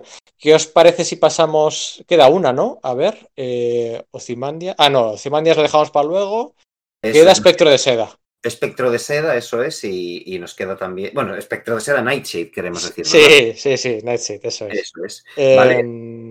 Es, es, que prácticamente su, su, su continuidad es, es, testimonial, aparece de fondo en algún crossover y luego Geoff sí. Jones la, recupera un personaje que es como la hija o la nieta en su JSA, en ese momento en que la Liga de la Justicia, la Sociedad de la Justicia parece que sea solo un, rollo coral de relevo generacional para que el universo DC termine siendo el de Kingdom Come, ¿no? Y que no sea nada más, ¿no? Pero eso, eh, Nightshade, pues efectivamente. Eh, bueno, pasamos a ello. Estabas diciendo que hiciésemos algo. Sí, eh, Nightshade, a mí me gustó. Yo, yo soy de los pocos que les gustó el día de la venganza. Pero también, me... de hecho me, gustó bastante. Es que a mí toda esa, etapa y eso que, guionizaba, eh, eh, joder, lo diré, Bill Willingham. Bill Willingham. Sí. Pact. Eso, es el Pact. Esa serie estaba muy bien. Joder, eso me gustaba un montón, ¿no? Pero también me gustó el personaje en lo que fueron sus primeras apariciones post-crisis, ¿no? Porque eh, empezó a aparecer en el escuadrón suicida de, de, John Strand y Luke McDonnell, ¿no? Entonces era una serie, pues bueno, que tenía un alto grado de mortalidad entre los personajes que aparecían, ¿no? Eh, parecía que era una especie como de, venga, aquí es donde metemos toda la morralla de personajes que nos parecen más ridículos para matarlos, ¿no? Y bueno, pues ahí también aparecían, eh, ¿cómo se llaman? Eh, ah, eh, los, dos payasos estos que, que, está, que utiliza Tom King en Batman. Es que no me acuerdo la del nombre. Que, que G. Willy, ¿no? Eso es, eso es, Punch y, y, G. Willy. Y también aparecía esta Nightshade, ¿no? Que parecía, bueno. Tom, pues King, Tom King en Batman, no. Jeff Johnson en the Clock. No, no, y Tom King en Batman también. Tom King en Batman la usa, eh. eh Jeff Johnson. ¿Ah, sí? En, el arco Yo Soy Suicida, en el que eh, va a rescatar a la psicopirata de Bane, eh, forma parte Madre mía. una relación súper. Madre mía, no puedo con, no puedo con Tom King. Ah, pues a mí ese arco me encanta. A mí es lo que más me gusta de Tom King en, Batman y puedo decir que me gusta muchísimo. Y, de hecho, eso, los de los que hace Geoff Jones no son esos personajes, sino que son eh, análogos suyos, al igual que Rorschach lo es de Question o el, Doctor Manhattan lo es del, Capitán Atom, ¿no? Lo que haces es hacer una, una, versión de esos personajes para, para, ese universo, porque esos vienen del universo de Watchmen, ¿no? Bueno, pues Nightshade, el tema es ese que, bueno, al principio aparece con el mismo traje que le diseñó Ditko y tal, y tiene como una relación de camaradería o casi ligue con, con Nemesis, ¿no? Este personaje del universo DC que, que, bueno, pues como que iba cambiando de cara y que era una especie como de, de, agente secreto. Y poco a poco va progresando y se va abundando más en el tema este de, de que, bueno, viene de una dimensión, de, que su madre es de una dimensión oscura y, y eso la, la, va mediatizando, el tono de su piel se va volviendo cada vez más claro, más, más mortecino, cambia de traje, una cosa que es muy, bueno, ochentera, noventera del todo. No sé si lo llegan a relacionar con otra creación de Ditko para DC, que era Shade, del hombre cambiante, que también aparecía en, la, en el Escuadrón Suicida. Ahora mismo no, no soy capaz de recordar, pero bueno, tenían, tenían, eh, tenías ese tema de, que el Escuadrón Suicida parecía que era una serie muy anclada en, en la realidad, en el sentido que era una especie como de comando de, operaciones especiales con algún superpoder, pero bueno, es que también se iban eso a las dimensiones recónditas de, de DC o a Apocalypse y cosas por el estilo, ¿no? Y bueno, pues ahí aparecía y tal, pero no soy capaz de rastrearla desde ahí hasta efectivamente lo, de, lo, del, día de la, del Día de la Venganza eh, dentro de, todos estos fastos de, Crisis Infinita, excepto por aquello de, que, hemos, que hemos comentado de LAU, ¿no? El LAU es un acrónimo ¿no? de eh, ley en, inglés, L-A-W, ¿no? que era pues, una forma de, juntar a los personajes de Charlton en un solo grupo, que tenían rediseños chulos de los trajes, en concreto el de Nightseed molaba un montón, ha sido una especie como de blanco y negro con, con texturas ditkianas y tal, y, pero bueno, la verdad es que lo lees y es infame. Yo recuerdo que eso me lo compré en, norteamericano y, me arrepentí un montón. Lo vendí en cuanto Son un Bob Lighton y un Dick Giordano en horas muy bajas. Las horas más bajas de Sí, que habían vuelto a decir ahí como hacer alguna cosa, le salió mal. Luego salieron y fundaron su propia editorial que se llamaba Future Comics, una editorial que presumía de, de saltarse a Diamond como distribuidor porque habían detectado en las tiendas americanas que había mucho descontento por el porcentaje de Diamond y se lo montaron ellos por su cuenta para saltear a Diamond con David Michelin. Hicieron ahí dos o tres series. Al año y medio ya habían firmado un acuerdo con Diamond para contradecirse a sí mismos porque no les daba para, para susabrar los gastos. Les entraron en la oficina ah, y les pusieron un virus informático que tuvieron tres meses que no pudieron publicar cómics. O sea, era surrealista. O sea, Bob Layton, que cada cosa que hacía, o sea, el tío que había sido de, de, coeditor jefe de Valiant, luego editor jefe de Valiant, y a raíz de la salida aquella, que se encargaron Icieza y compañía, cuesta abajo, cuesta abajo sin frenos. O sea, mira que había sido grande, bueno, claro, es que había sido grande en los 70 y en los 80. Sí, con Iron Man. Cuesta abajo, eso es, cuesta, y con X Factor, bueno, X Factor no, precisamente. Sí. Pero cuesta abajo y sin frenos hasta, hasta el año 2000, 2003. Me ha querido simpático, no sé, de algún modo, no le conozco de nada, ni le he entrevistado en nada. Sí, yo estuve, yo le entrevisté en Metrópoli Gijón hace, en Comic Con hace pues cuatro años y es un showman que flipas, es un fenómeno absoluto y es, no sé, es casi casi como Robbie Downey Jr., o sea, ha interiorizado el, el personaje un poquito y monta el show como solo he visto montar, pues no sé, ¿quién he visto montar un show así? Yo creo que a nadie. Alex Aybiuk un poquito, pero vamos, que estamos divagando otra vez y que del agua aquel había, había, dicho que no iba a hablar y estamos hablando de, Nick de, Night, de Nightshade. Era por rastrear apariciones de Nightshade después del Escuadrón Suicida Strander y hasta eh, Shadow Pact, pero es que no, no, no, ninguna. Y, y yo hago todo esto de memoria, ¿eh? O sea, podría tirar ahora mismo de Wikipedia y ver qué ha hecho, que dónde ha salido en Nightshade. Sí, yo la, la, parte de Charlton sí que, la, sí que me, la he, me la he documentado, porque nunca, el resto es, no sé, de lo que hemos ido le, leyendo un poco, ¿no? Nada, ha ido saliendo en eventos, salvo la serie de Shadow Pact, que sí tuvo bastante eh, protagonismo, y de la serie está, estaba muy bien, porque en aquella época eh, hizo, en, hizo, un par de series, Los Seis Secretos, con Gail Simon y tal, y Shadow Pact casi en paralelo con personajes muy, muy secundarios de C. Hombre, que estaban bastante bien, ¿eh? De las cuatro miniseries, que bueno, en realidad eran cinco, contando la de Donna Troy, de las cuatro miniseries que salieron de Countdown, en Tierras Infinitas, uh -huh. eh, que, eh, que, era. No, Countdown a Crisis Infinita. Eso, que era la de Rantar War, la de Omas Project, la de Día de la Venganza y Villanos Unidos, luego salieron series regulares de uh -huh. cada una de ellas. Cierto. Y la de Checkmate, yo creo que es la que más llamaba la atención, pero los Sinister Six de, de Simón también estaban muy bien. Y este Shadow Pact también volaban huevos. Ahí son series que no se han reeditado, me fascina, pero que molaban mucho. Y después ha salido pues en La Noche Más Oscura, en, en cuando. Y luego en, en, reversa ha salido, creo que en, con Batman en una miniserie. O, no, en la serie de Deathstroke, exacto. ¿Verdad? Sí, sí. Salió como personaje secundario, eh, pero poquito más, ¿eh? Poquito más, poquito más. Aquí, allí, en, alguna, en algún crossover, pero poco a poco. No la, no la, han utilizado mucho. Oye, queda hablar. Bueno, podemos hablar de esa de Sudomaster. Yo creo que no hay mucho. Pero. No tiene, contar, estuvo la, la, versión femenina estuvo enrollada con Damage en la JS de Billón.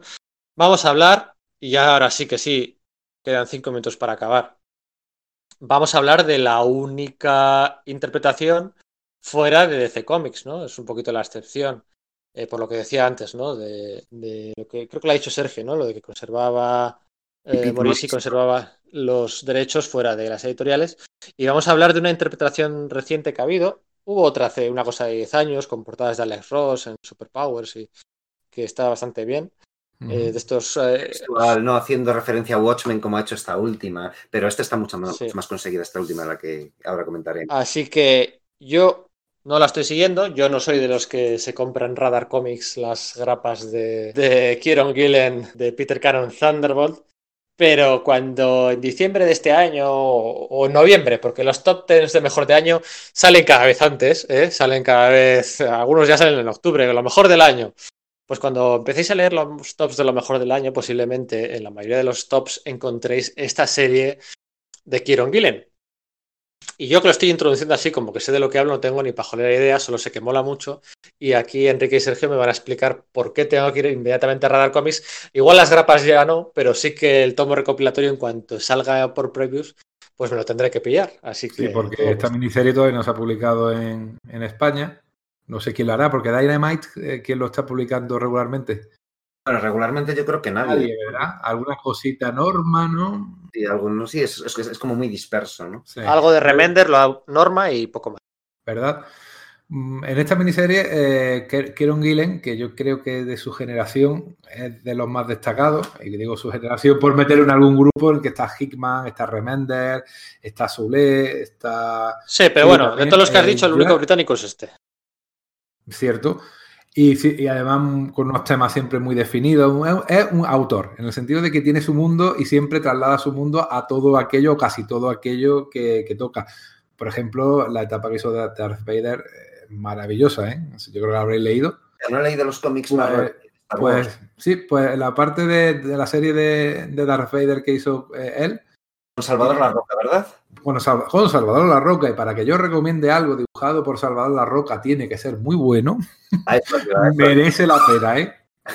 en fin, no me voy a meter por esos pericuetos que luego hay consecuencias. El caso es que. Un pequeño repaso eres, ¿eh? a lo de Peter Cannon y le das tú lo que es a la miniserie de, de Gillon, simplemente por dejar claras dos cosas. Pues es lo que. Venga, dale duro recalcar simplemente eso, que Peter Cannon, eh, Thunderbolt, que era el personaje que Pete Morisi creó para Charlton, originalmente basado en el Daredevil de Leif Gleason, es lioso, ¿eh? por eso quería eh, retomarlo de nuevo, eh, junto al resto de personajes de Charlton fueron adquiridos por DC, pero tenía un régimen especial, porque el trato original con Charlton era que los, que los derechos le pertenecían, pertenecían, al autor. Entonces el personaje fue apareciendo en el, en el universo DC muy muy fragmentado. De hecho, por ejemplo, aparece en Crisis en Tierras Infinitas y eh, George Pérez no le conocía. Entonces, por el nombre, por llamarse Thunderbolt, pensó que era súper veloz y le, le, puso corriendo a super velocidad, no sé si con Flash o con, o con alguien así, pero no tenía ese tipo de poder, sino que era como el, el culmen de, la perfección física humana, ¿no? Un hombre definitivo, sí.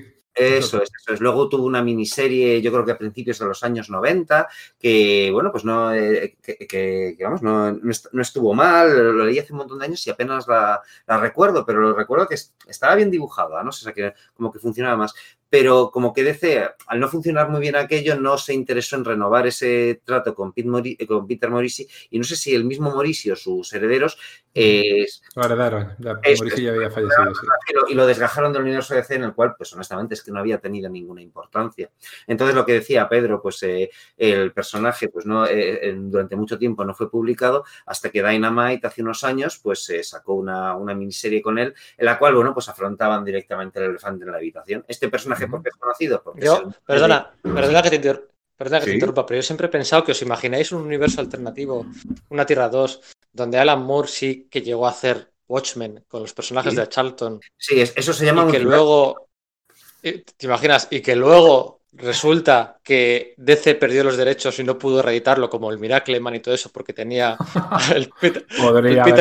¿verdad? Eso, eh, ¿te imaginas ahí que no, que pierde los derechos de Peter Cannon Thunderbolts y le pone un litigio y no se puede publicar como que no la propuesta de Moore, ¿eh? Este de Eso sería. adquirirlos, los vamos a arruinar y encima vamos a arruinar un personaje que no nos pertenece plenamente, ¿eh? Claro, quizás DC se hubiera preocupado de retener los derechos con un poquito ¿Eh? más. ¿Te imaginas? ¿eh? Sí, sí, sí, pero imagínate que una Tierra B, una Tierra 2, en la que llevan 20 años sin publicarse Watchmen. Ya ves, ¿eh? vaya tela, vaya tela. Bueno, pues total que eso, que la, esta miniserie, que honestamente ni recuerdo quién la hizo, pero sí tenía portadas de Alex Ross, eh, no era gran cosa, pero afrontaba de hecho el, asunto este de, no, este es como, como, como Cimandias, ¿no? y de hecho pues digamos que de eso iba el, eje argumental. Este personaje en su mundo, en su, en su propio mundo, que claro, está desgajado del resto de, superhéroes, ¿no? Pues hace un plan pues, prácticamente idéntico al de Ozymandias. Hace una ilusión de que hay un dragón enorme que ataca a la ONU y entonces de ese modo, pues como que, bueno, pues eh, ganan popularidad y hace porque el mundo vaya a mejor. No estaba mal la premisa, pero tampoco fue gran cosa. Lo que es gran cosa pues como hemos dicho, es esta miniserie de, de Kieron Gillen que de nuevo afronta directamente el elefante en la habitación de, de que esto, este personaje es un, es un análogo, o sea, es el, es el molde original de, de Adrian Veidt y, y, juega con ello, ¿no? Y es, y es maravilloso porque no trata de ser Watchmen, pero, no, o sea, pero al mismo tiempo eh, no elude la, el hecho de, no, esto se parece, ¿no? Porque tiene un tono más de ciencia ficción, eh, tiene otra narrativa distinta, aunque a veces juega a hacer ese la, la, narrativa de, de Watchmen y se, se permite también crear a sus a sus propios, un, un, pequeño elenco de personajes análogos a los de Charlton y a los de, a los de Watchmen para que acompañen a, a, al protagonista Peter Cannon Thunderbolt y el juego que hace, es, es, que no quiero revelar mucho ¿no? de la trama, pero, pero está muy bien. ¿Qué, qué, qué añadirías tú, Enrique? Eh, sobre todo el hecho de que Kyron Gillen sí entiende Watchmen.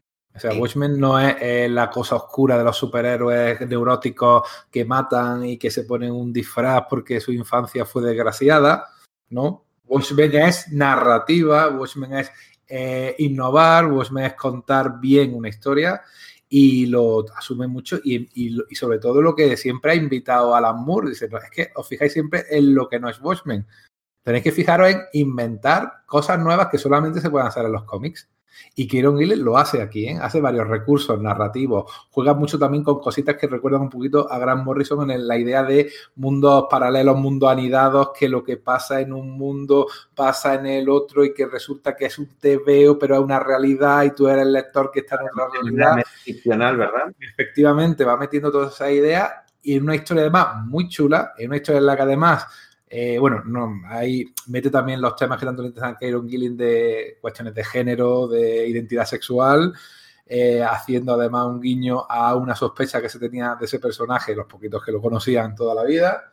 Y en definitiva, eh, hace una miniserie que, como todavía no ha sido publicada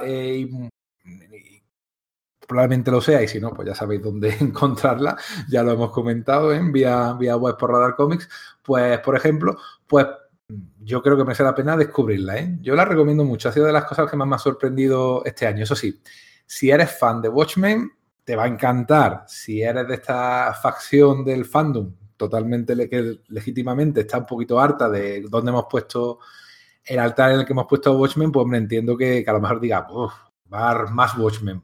Pero merece mucho la pena, incluso más allá de, esa relación que tiene con la serie. Bueno, pues nada, quiero Gillen, el tío que ha homenajeado a Sandman en The Wicked más The Divine, ahora se dedica a homenajear Watchmen en eh, Peter Cannon Thunderbolt y lo hace brillantemente en las dos. eso es así, os podéis reír o no, pero eso es así y eso está a la altura de muy, muy, muy poca gente. ¿Cuándo lo tratará de hacer con Mouse y con el Dark Knight Returns? el, Dark Knight no le pega mucho, eh, no, tiene mucho de... de cachondeo. Pero uno de los más grandes. Bueno, eh, ¿Acordáis que el otro día decíamos que teníamos que practicar las despedidas? Que no se nos da bien despedirnos, que siempre cortamos muy bruscamente. Eh, ¿Cómo hacemos ahora para despedirnos? Oye, un segundo, ¿no vamos a hablar de Pax Americana? Podemos hablar de Pax Americana. Venga. no, aunque sea, ¿no? Yo creo que, que Yo me lo, he leído, me, lo he leído esta mañana. Venga. Yo me acuerdo cuando era pequeño que tenía, que los, bueno, ahora también, en los vídeos tenían la tecla de, de, del play, luego podías ir una tecla un poquito más rápido, luego otra de super flash forward, luego otra de, retroceder un poquito lento, luego otra de super lento y luego otra de super super lento, super super rápido. Esto es un poco lo mismo, yo creo. Bueno, pues, eh, ¿qué podemos decir? Pues eh, eh, Pax Americana es, digamos, dentro del, proyecto Multiversity de, Grant Morrison, esta serie de especiales que, lanzó recorriendo varios mundos posibles mundos paralelos de DC, ¿no? En la que, bueno, pues rinde homenaje o al Watchmen de Lamour o le mete el dedo en el ojo al, barbudo de Northampton, según como queramos eh, verlo, diciendo, vale, pues tú hiciste Watchmen con los personajes que tuvieron que ser análogos, ¿cómo haría yo Watchmen con los personajes verdaderamente originales, ¿no? Entonces, eh, bueno, me parece que es una obra maestra, es un tebeo, es una sola grapa, quiero decir, ¿no? Es una auténtica obra maestra porque, ¿qué es esto? Morrison eh, decide ponerse el reto, ¿no? De ser tan Alan Moore o, más que él, ¿no? Y eso le hace, le hace maravillas a la, a, la, narrativa y a la historia. Además que cuenta con un titán como, bueno, pues Frank Quietly dibujando que sabe interpretar los guiones de Morrison y llevarlos más allá, ¿no? Y no es simplemente eso que, que recree la, que la, cuadrícula esta de 3x3 de, de Watchmen, claro, no, es que vamos allá y dice, venga, pues que sea además, o eh, eh, si hay un número simétrico en Watchmen, no, pues aquí vamos a hacer que una parte se, eh, haya que leerla al revés y, y examina muy bien todos esos temas que, había en, Watchmen de, una forma novedosa. Eh, de nuevo, como habíamos dicho al principio del, podcast, aparte de los héroes centrales que, de los que hemos estado hablando, también introduce a Yellow Jacket, el primer personaje de superheroico de, de Charlton de los años 40 como primer superhéroe. Y, Primer superhéroe y, padre del presidente de los Estados Unidos. Padre del presidente de los Estados Unidos. Otra cosa que hace también es eh, restituir el nombre original del Capitán Atom, ¿no? El Capitán Atom que aparece ahí es eh, Allen Adam, no, es, no es Nathaniel Adam, ¿no? Este personaje ya había aparecido en su eh, Crisis Infinita, ¿no? Como, o parte, como y luego, ¿no? Y luego que no, que no lo hemos comentado, el padre de Nightside, que hemos dicho que la madre de una dimensión alienígena que controlaba la materia oscura, el padre era un senador, un senador, un senador de alto rango en Estados Unidos, que de hecho, pues aquí en esta continuidad, cuando muere el presidente original, que decíamos el hijo de, Yellow Jacket, este padre de, de Nate Shades es el que nombra presidente, ¿no? Es secundario, pero juega también con esos legados, ¿no? De, de Watchmen. Y luego juega también con la, la, parte de la muerte de los superhéroes, ¿no? A raíz de este asesinato, pues se ponen en, en, en boga todos los superhéroes y, y, y, está, tu época ha acabado, ¿no? Te, te quedan 5 o 10 minutos de fama y, y demás. Eh, le dice a su hija, ¿no? de coger eh, cosas del, del, mundo del mundo real, como hacía Watchmen, ¿no? y llevárselo al territorio superheroico y cómo cambiaría de, de bueno, de haber sido, haberse dado en un universo com, compartido de, de, estos de los que estamos acostumbrados en los cómics y, y o si no directamente temas, ¿no? Esto de la muerte del asesinato de, del presidente de los Estados Unidos, pues obviamente te remite al asesinato de Kennedy, que ya era utilizado de algún modo en Watchmen, ¿verdad? O, bueno, pues eh, sí. no sé, a mí me parece un, un auténtico TVAzo, o sea, decir... Eh... Y sale, que no lo hemos comentado, eh, no se le llega a ver la cara, pero sale Sí, sí, le hemos mencionado un par de veces a, a Sergio Steele, a Sargento sí. Steele, que es otro de los personajes Charlton que, bueno, pues luego ha encontrado su sitio en DC, ¿no? Yo me acuerdo ahora, has mencionado antes a Nemesis, sí. eh, Sergio, y yo me acuerdo, por ejemplo, en el relanzamiento de Alan Heinberg de Wonder Woman, pues, por ejemplo, allí estaban Nemesis y el Sargento Steele. Es que el personaje de jefazos. entre los, los distintos eh, estas organizaciones gubernamentales oscuras y no, tal sí, de, no superheroicas eso eh, es podría parecer una especie como de Nick Furia de segunda por decir es algo porque no hay un Nick Furia claro en el universo de C entonces ese, ese puesto se va rotando pues entre Mr. Bones este eh. Eso es, eh, pues Green Lantern, cuando, Alan Scott cuando estuvo en, en Checkmate. Entonces, este es uno Eso de es. ellos, en realidad, ¿no? El Sargento Steel, ¿no? Y, aquí sale, aquí sale y tiene que... ¿no? Que, que, le da una buena paliza al pacificador. Uh -huh. No sé qué más contaros de, de Pax Americana. Lo has dicho todo muy bien. Yo lo único, es la única grapa que me he comprado en los últimos seis años. Es, es, un honor y bastante merecido. Yo me compré todas las demás en grapa. La verdad es que a, yo, a mí, yo, sigo comprándome grapas cuando puedo y, y esta activamente quería tenerla en, en grapas sueltas. Yo también. Bueno, un podcast curiosito, ¿eh? Sí. Hombre, la pena es que le, casi nada de lo que hemos hablado luego va a ser muy accesible a la gente que no ha oído, que quizás tenga la curiosidad, pero bueno, siempre hay manerillas de encontrarlo. Bueno. Eh, pero está bien, yo creo que si hemos sobre todo eh, picar la curiosidad a algunos de, de los amigos que nos leen para decir, mira, hay mundo más allá de Marvel y DC, aunque al final sí, DC se comió ese mundo y lo lanzó. Más allá de eso, mi lectura con esto es que hay más mundo allá de Watchmen, o sea, sí, que se cierto. puede, porque, porque yo sé que si le dejo a Sergio hablar de, del Escuadrón Supremo de Mark Greenwald, pues puede estar una hora hablando tranquilo. Sí, o de los héroes de Archie. O de los héroes de Archie, eso también es, también es presidente del club de fan de los, de los héroes de Archie. Pero bueno, queríamos hacer esta cara B de Watchmen, porque no vamos a hacer un podcast de Watchmen, ¿no? No. Pero, ¿O no? Ah, vale. Ah, no sé. Ah, habrá que verlo, sería, ¿no? Seríamos los únicos, ¿no? Mira, podemos llevar la gala. El único podcast que no habla de Watchmen. No sé yo si seremos capaces ah, de bueno. no hacerlo. eh... Bueno, pero ¿esto qué es? O sea, ¡Ah! en un momento dado me despisto, Hombre. quedáis para a mis espaldas. Pero te quedas Hombre, aquí, tío. Mata lo que salen más. Aquí estamos. Estamos hablando un poquito de Charlton. Sí. Hablando de Charlton, de Charlton Heston, a mí me gustan mucho sus películas. Hay que ver, hay que ver. From My Death to la de Romano. Cosas, ¿no? Bueno, bueno, ¿por dónde iba? Siento interrumpir, pero me siento muy mal. Sí, sí nos vamos ya. Pues, pues Estamos acabando, así. ya, ya hemos dado un repaso a todo, a, a, bueno, a, toda la trayectoria en DC de Capitán Átomo y de Blue Beetle. Y...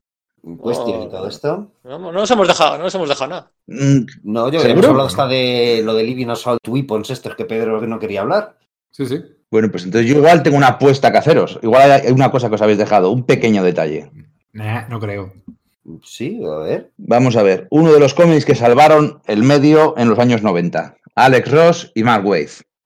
Coño. Ay, sí, lo de Kingdom Come. ¿Ahí salían estos? Sí, claro, sí salían poco y mal. Eso, salían los personajes de Charlton, ¿no? Que son a los que, eh, claro, el, jo, como que es, son el, el, grupo de superhéroes que, que guía al principio eh, eh, Magog, ¿no? Y, sí. y entonces, claro, contra el parásito. Contra el parásito, el parásito rompe la coraza protectora del Capitán Atom y boom, explosión nuclear y es lo que inicia, digamos, todo el drama, en realidad. Esto lo dije yo antes, vuelve. el Capitán Atom siempre está explotando. Es verdad, tío, sí es que es de coña lo de este hombre. Claro, que es que además, jo, es que, claro, eso está como súper cargado de metatextualidad, ¿no? Es Sí. como, vale, o sea, Watchmen eh, inició la, la bomba de, pues eso, de, de- de- de- de esos 90 llenos de personajes Oscuros. ahí, eso es, eh, torbos y, y antihéroes y llenos de músculos y eh, testosterona y, y que nos gustase, bueno, o que, nos tra- o que tratasen de que nos gustase esos aspectos que, bueno, que, en- que en otros cómics se No- suponía que no eran tanto la- ¿no? No tanto la testosterona, ¿eh? la testosterona yo creo que vino más por el Dark Knight. Yo creo que Sí, yo estoy es el, totalmente de acuerdo el- con eso, ¿no? el Pero grim and gritty, ¿no? Ese El rosa, sí. Sí, el rosa yo- mal, mal entendido, ¿no? El vigilante, pero que, que aquí era risible, o sea, es como para reírse de él casi casi, ¿no? Y la gente lo entendió como que era un Sí. modelo a seguir. Sí, Además, sí, lo sí, que ¿Qué pasaba? simbólico. Yo sé que a Íñigo le gusta mucho Kingdom Come. Sí. Mucho, a mí, a mí. Pero Sí, sí, sí. si- Yo- si yo- os sois, Maravilla. os sois sinceros, no me acuerdo de esta escena que es al principio. Eh, Es, es- es al principio. El que- Mago, Mago, como, como había hecho Sergio, es, es una representación de lo que son los 90. Es cable con cuernos porque es un símbolo pagano. Y guía a un grupo de superhéroes que son masacrados porque van haciéndolo mal y haciendo lo que no tienen que hacer los héroes. Y ese grupo, pues son el Capitán Atom, Nightshade, Judo Master, eh, el Peacemaker, son los personajes de Boba que representaban a los de Watchmen. Menos uno. Blue Beetle no está. No, Blue Beetle no está, porque Blue Beetle se había redimido siendo un héroe luminoso en la Liga de la Justicia Internacional. Ea, ea. Di que sí. Y se los carga un Magos al principio, pero que es cuando, cuando el Sí. momento ese de que sale Superman ahí al cielo. No, eso es al final, ¿no? No, es es, que tengo que. es cu- cuando Wonder Woman va a buscarle la fortaleza de la soledad y, Superman está ahí, pues eso, en su holograma de granjero y tal. Wonder Woman le dice que, que las cosas van mal, que algo ha cambiado. Entonces se pone a ver su montón de pantallas ahí como si fuese Ozymandias y se, las noticias están Vale, dando vale, eso.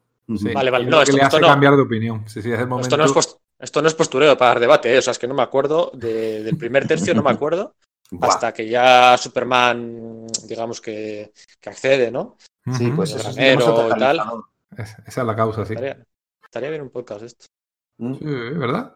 Al final, yo no sé vosotros, ¿eh? pero yo disfruto, o sea, yo disfruto grabando, evidentemente, porque hay una parte de, joder, de, de presión, ¿no? De tener, sobre todo a mí me obliga a tener todo en la cabeza y, y llevar podcast de un lado para otro, pero donde más disfruto es obligándome a leer cosas que quizás no leer, a, leer o releer. Mm, Sí, las deadlines, no- ¿no? Esa, presión para decir, ostras, voy a ver si. Sí, también tiene eso, ¿eh? Claro, es que tienen- todos tenemos una pila de cómics esperando a ser leídos enorme. Entonces nunca te da tiempo a releer ese cómic que tanto te gustó y, grabando podcast te obligas a releer y leer de seguido cómics que dices, "Jo, hace 10 años que no los leía y qué bien están. Y no, no me lo hubiera podido leer de no haberme dedicado a, a grabar un podcast. Sobre todo etapas largas, o sea, no sé si os pasa a vosotros, Mm. pero etapas largas que quizás no te leerías, igual, pues vas saltando más de... propia, eh, ¿verdad? en-. Vas saltando en cosas cortas, en mis lectoras diarias, ¿no? Pero etapas largas de, venga, no es el caso de Kingdom Come. Pues sí, se nos había olvidado, menos mal que está estoy al quite. ¿eh? Guardián de las esencias heroicas. Has llegado tarde, pero bien. que sí, lo que debía. ¿O acordáis de Smallville cuando aparecía el Luthor? Siempre decía, he venido en cuanto me he enterado. Ah, no me acordaba. Kingdom Come salió después que Astro City. eh, no, Kingdom Come salió después que Marvels y antes que Sí. Astro City. Eh, Correcto. Creo que sí. sí. Sí. Antes que esto, no, no, no, eso no. Sí, sí, sí, no sé- seguro. Sí, seguro, ¿no? Vale, genial. Claro, es que aquí a lo mejor lo eh, eh, se publicó después. Yo recuerdo haber leído ya Astro City en su momento y comprarme el TP, ameri- eh, el TP americano, porque es que aquí tardó en llegar, porque justo cinco Oye, había eh, pero colapsado. igual, igual mm, un par de años antes, ¿eh? Tampoco, o sea, sí, sí, sí, bastante tiempo. Pues sí, evidentemente, eh, Mark Wade salvó de aquella manera al medio, pero investigas un poco y te das cuenta de que Mark Wade estaba allí, pues de un poco de, mira que a mí me cae bien, ¿eh? Pero que todas las ideas y todo vino por Alex Rocks, es lo que se suele, lo que se suele decir en toda la documentación, que Mark Wade, pues bueno, pues llegó un poco tarde y Sí, pero bueno, eso es, es para, es para hacer podcast y hablar del tema, pero no, yo no minimizaría tanto su, su no, aportación. no, sí, según Porque- está hablando, sí, sí, Claro, es decir, tiene diálogos con Lo que dices es que los diálogos, los diálogos que tiene, la caracterización que tiene, es de, es de Mark. Es la diferencia que hay entre, entre bueno, sí, no es la única diferencia, pero entre Kingdom Come y Tierra X. Sí. sí. Correcto, correcto, sí, efectivamente. Es como cuando. O sea, esto no es como cuando Jeff Loeb le llamaron para que pusiera los diálogos a los cuatro fantásticos de Carlos Pacheco y Rafa. No, no es Mm. eso. O sea, es, es mucho más, efectivamente. Vale, pues nada, Bueno. sí, es lo que pasaba a Kirby desatado, pues a Kirby con los, di- con los diálogos de Stan Lee, pues funcionaba y, y el Tierra X de Alex Ross, pues ese sí que me lo releí hace poco, en verano. Y uff, era durillo, ¿eh? Lo Sí, recordaba a mí me gustaba más que nada como pequeña enciclopedia del universo Marvel con los... Y era coñazos aparte, ¿no? El, el- el- al principio siempre te contaba el, el origen de un superhéroe, ¿no? Y eso me gustaba un montón. Y bueno, pues el, la revelación final esta de por qué, eh, pues, o sea, por qué hay superhéroes en la Tierra y los celestiales y el papel de Galactus con ellos, a mí todo eso me gustó un montón. Pero bueno, esto se aleja un montón de Charlton, ¿verdad? Bastante. Me dejáis pequeña rectificación. Primero fue Astro City en el 95 y enseguida Kingdom Come en el ¿Qué me 96. dices? ¿Qué? ¿Qué me dices? O sea, Me que entonces me estás diciendo... A finales del 95. Me dejas ojiplático. A finales del 95 empezó. O sea que- Astro no, City. no tenía datos, ¿eh? Sí. Pues fíjate, yo recordaba que eh, el primer, o sea, hay un monopolio ahí de Gaiman y de Alan Moore en ganadores de premios Eisner que flipas durante ocho años desde que se empiezan a repartir. Y el primero que rompe ese monopolio o duopolio, como se llame, es es eh, Kurt Busiek en el 99, el 98-99 con Astro City, Thunderbolts, Vengadores, siempre Vengadores, claro, es que fíjate qué año aquel de Busiek, ¿sabes? O sea, y yo pensaba que era que ese año habían lanzado también Astro City, con el tercer año de Thunderbolts, el segundo de Vengadores y el primero de siempre Vengadores. No, de eso estoy Y- seguro, pero el 99 Entonces ya lleva cuatro años, ¿eh? leyéndolo, sí. Vale, vale. Pues mira, está bien ahí la puntualización. Luego, luego medito para no quedar mal yo, ¿sabes? Bueno, pues no, no, yo también admito, mea culpa, estaba totalmente confundido. No, pero no, es que son 3-4 meses de diferencia. Es que es la época que Alex. Ross en todos lados, ¿eh? Sí, bueno, pero Sí. quiero decir que, que Astro City del 95, yo hubiera dicho que empezó en el 98-99, que es cuando Sí. empezó aquí. Sí, sí, sí. No, no, diciembre del 95 es el primer número. Vamos, la fecha de portada. Sí. Con Spider-Man, las historias jamás contadas, Ah, que sí. también ayudaban a, Olive, sí, a- señor. a entender, con Pat Olive, que ayudaban Bueno. a entender el, el medio de otra forma. Ay, y, y Marguerite. Bueno, pues nada, oye, nos despedimos, ¿no? Que ya anotando todas estas cosas que decimos para luego al otro día. ¿eh? Vale, ¿Te bueno, yo a ver, si, a ver si os convenzco para hacer un podcast de Thunderbolts en algún momento otro, ya sabéis. muy Eh, pesadito con Bueno, el tema. ya, Sí, sí, la Ah, justicia igual- como el La rayo. justicia como rayos, eso claro. voy a decir. Bueno, abrazo, gente. Ahora sí. Un abrazo. Venga. Adiós. Hasta luego. Cuidaos. Chao. Gracias, Íñigo.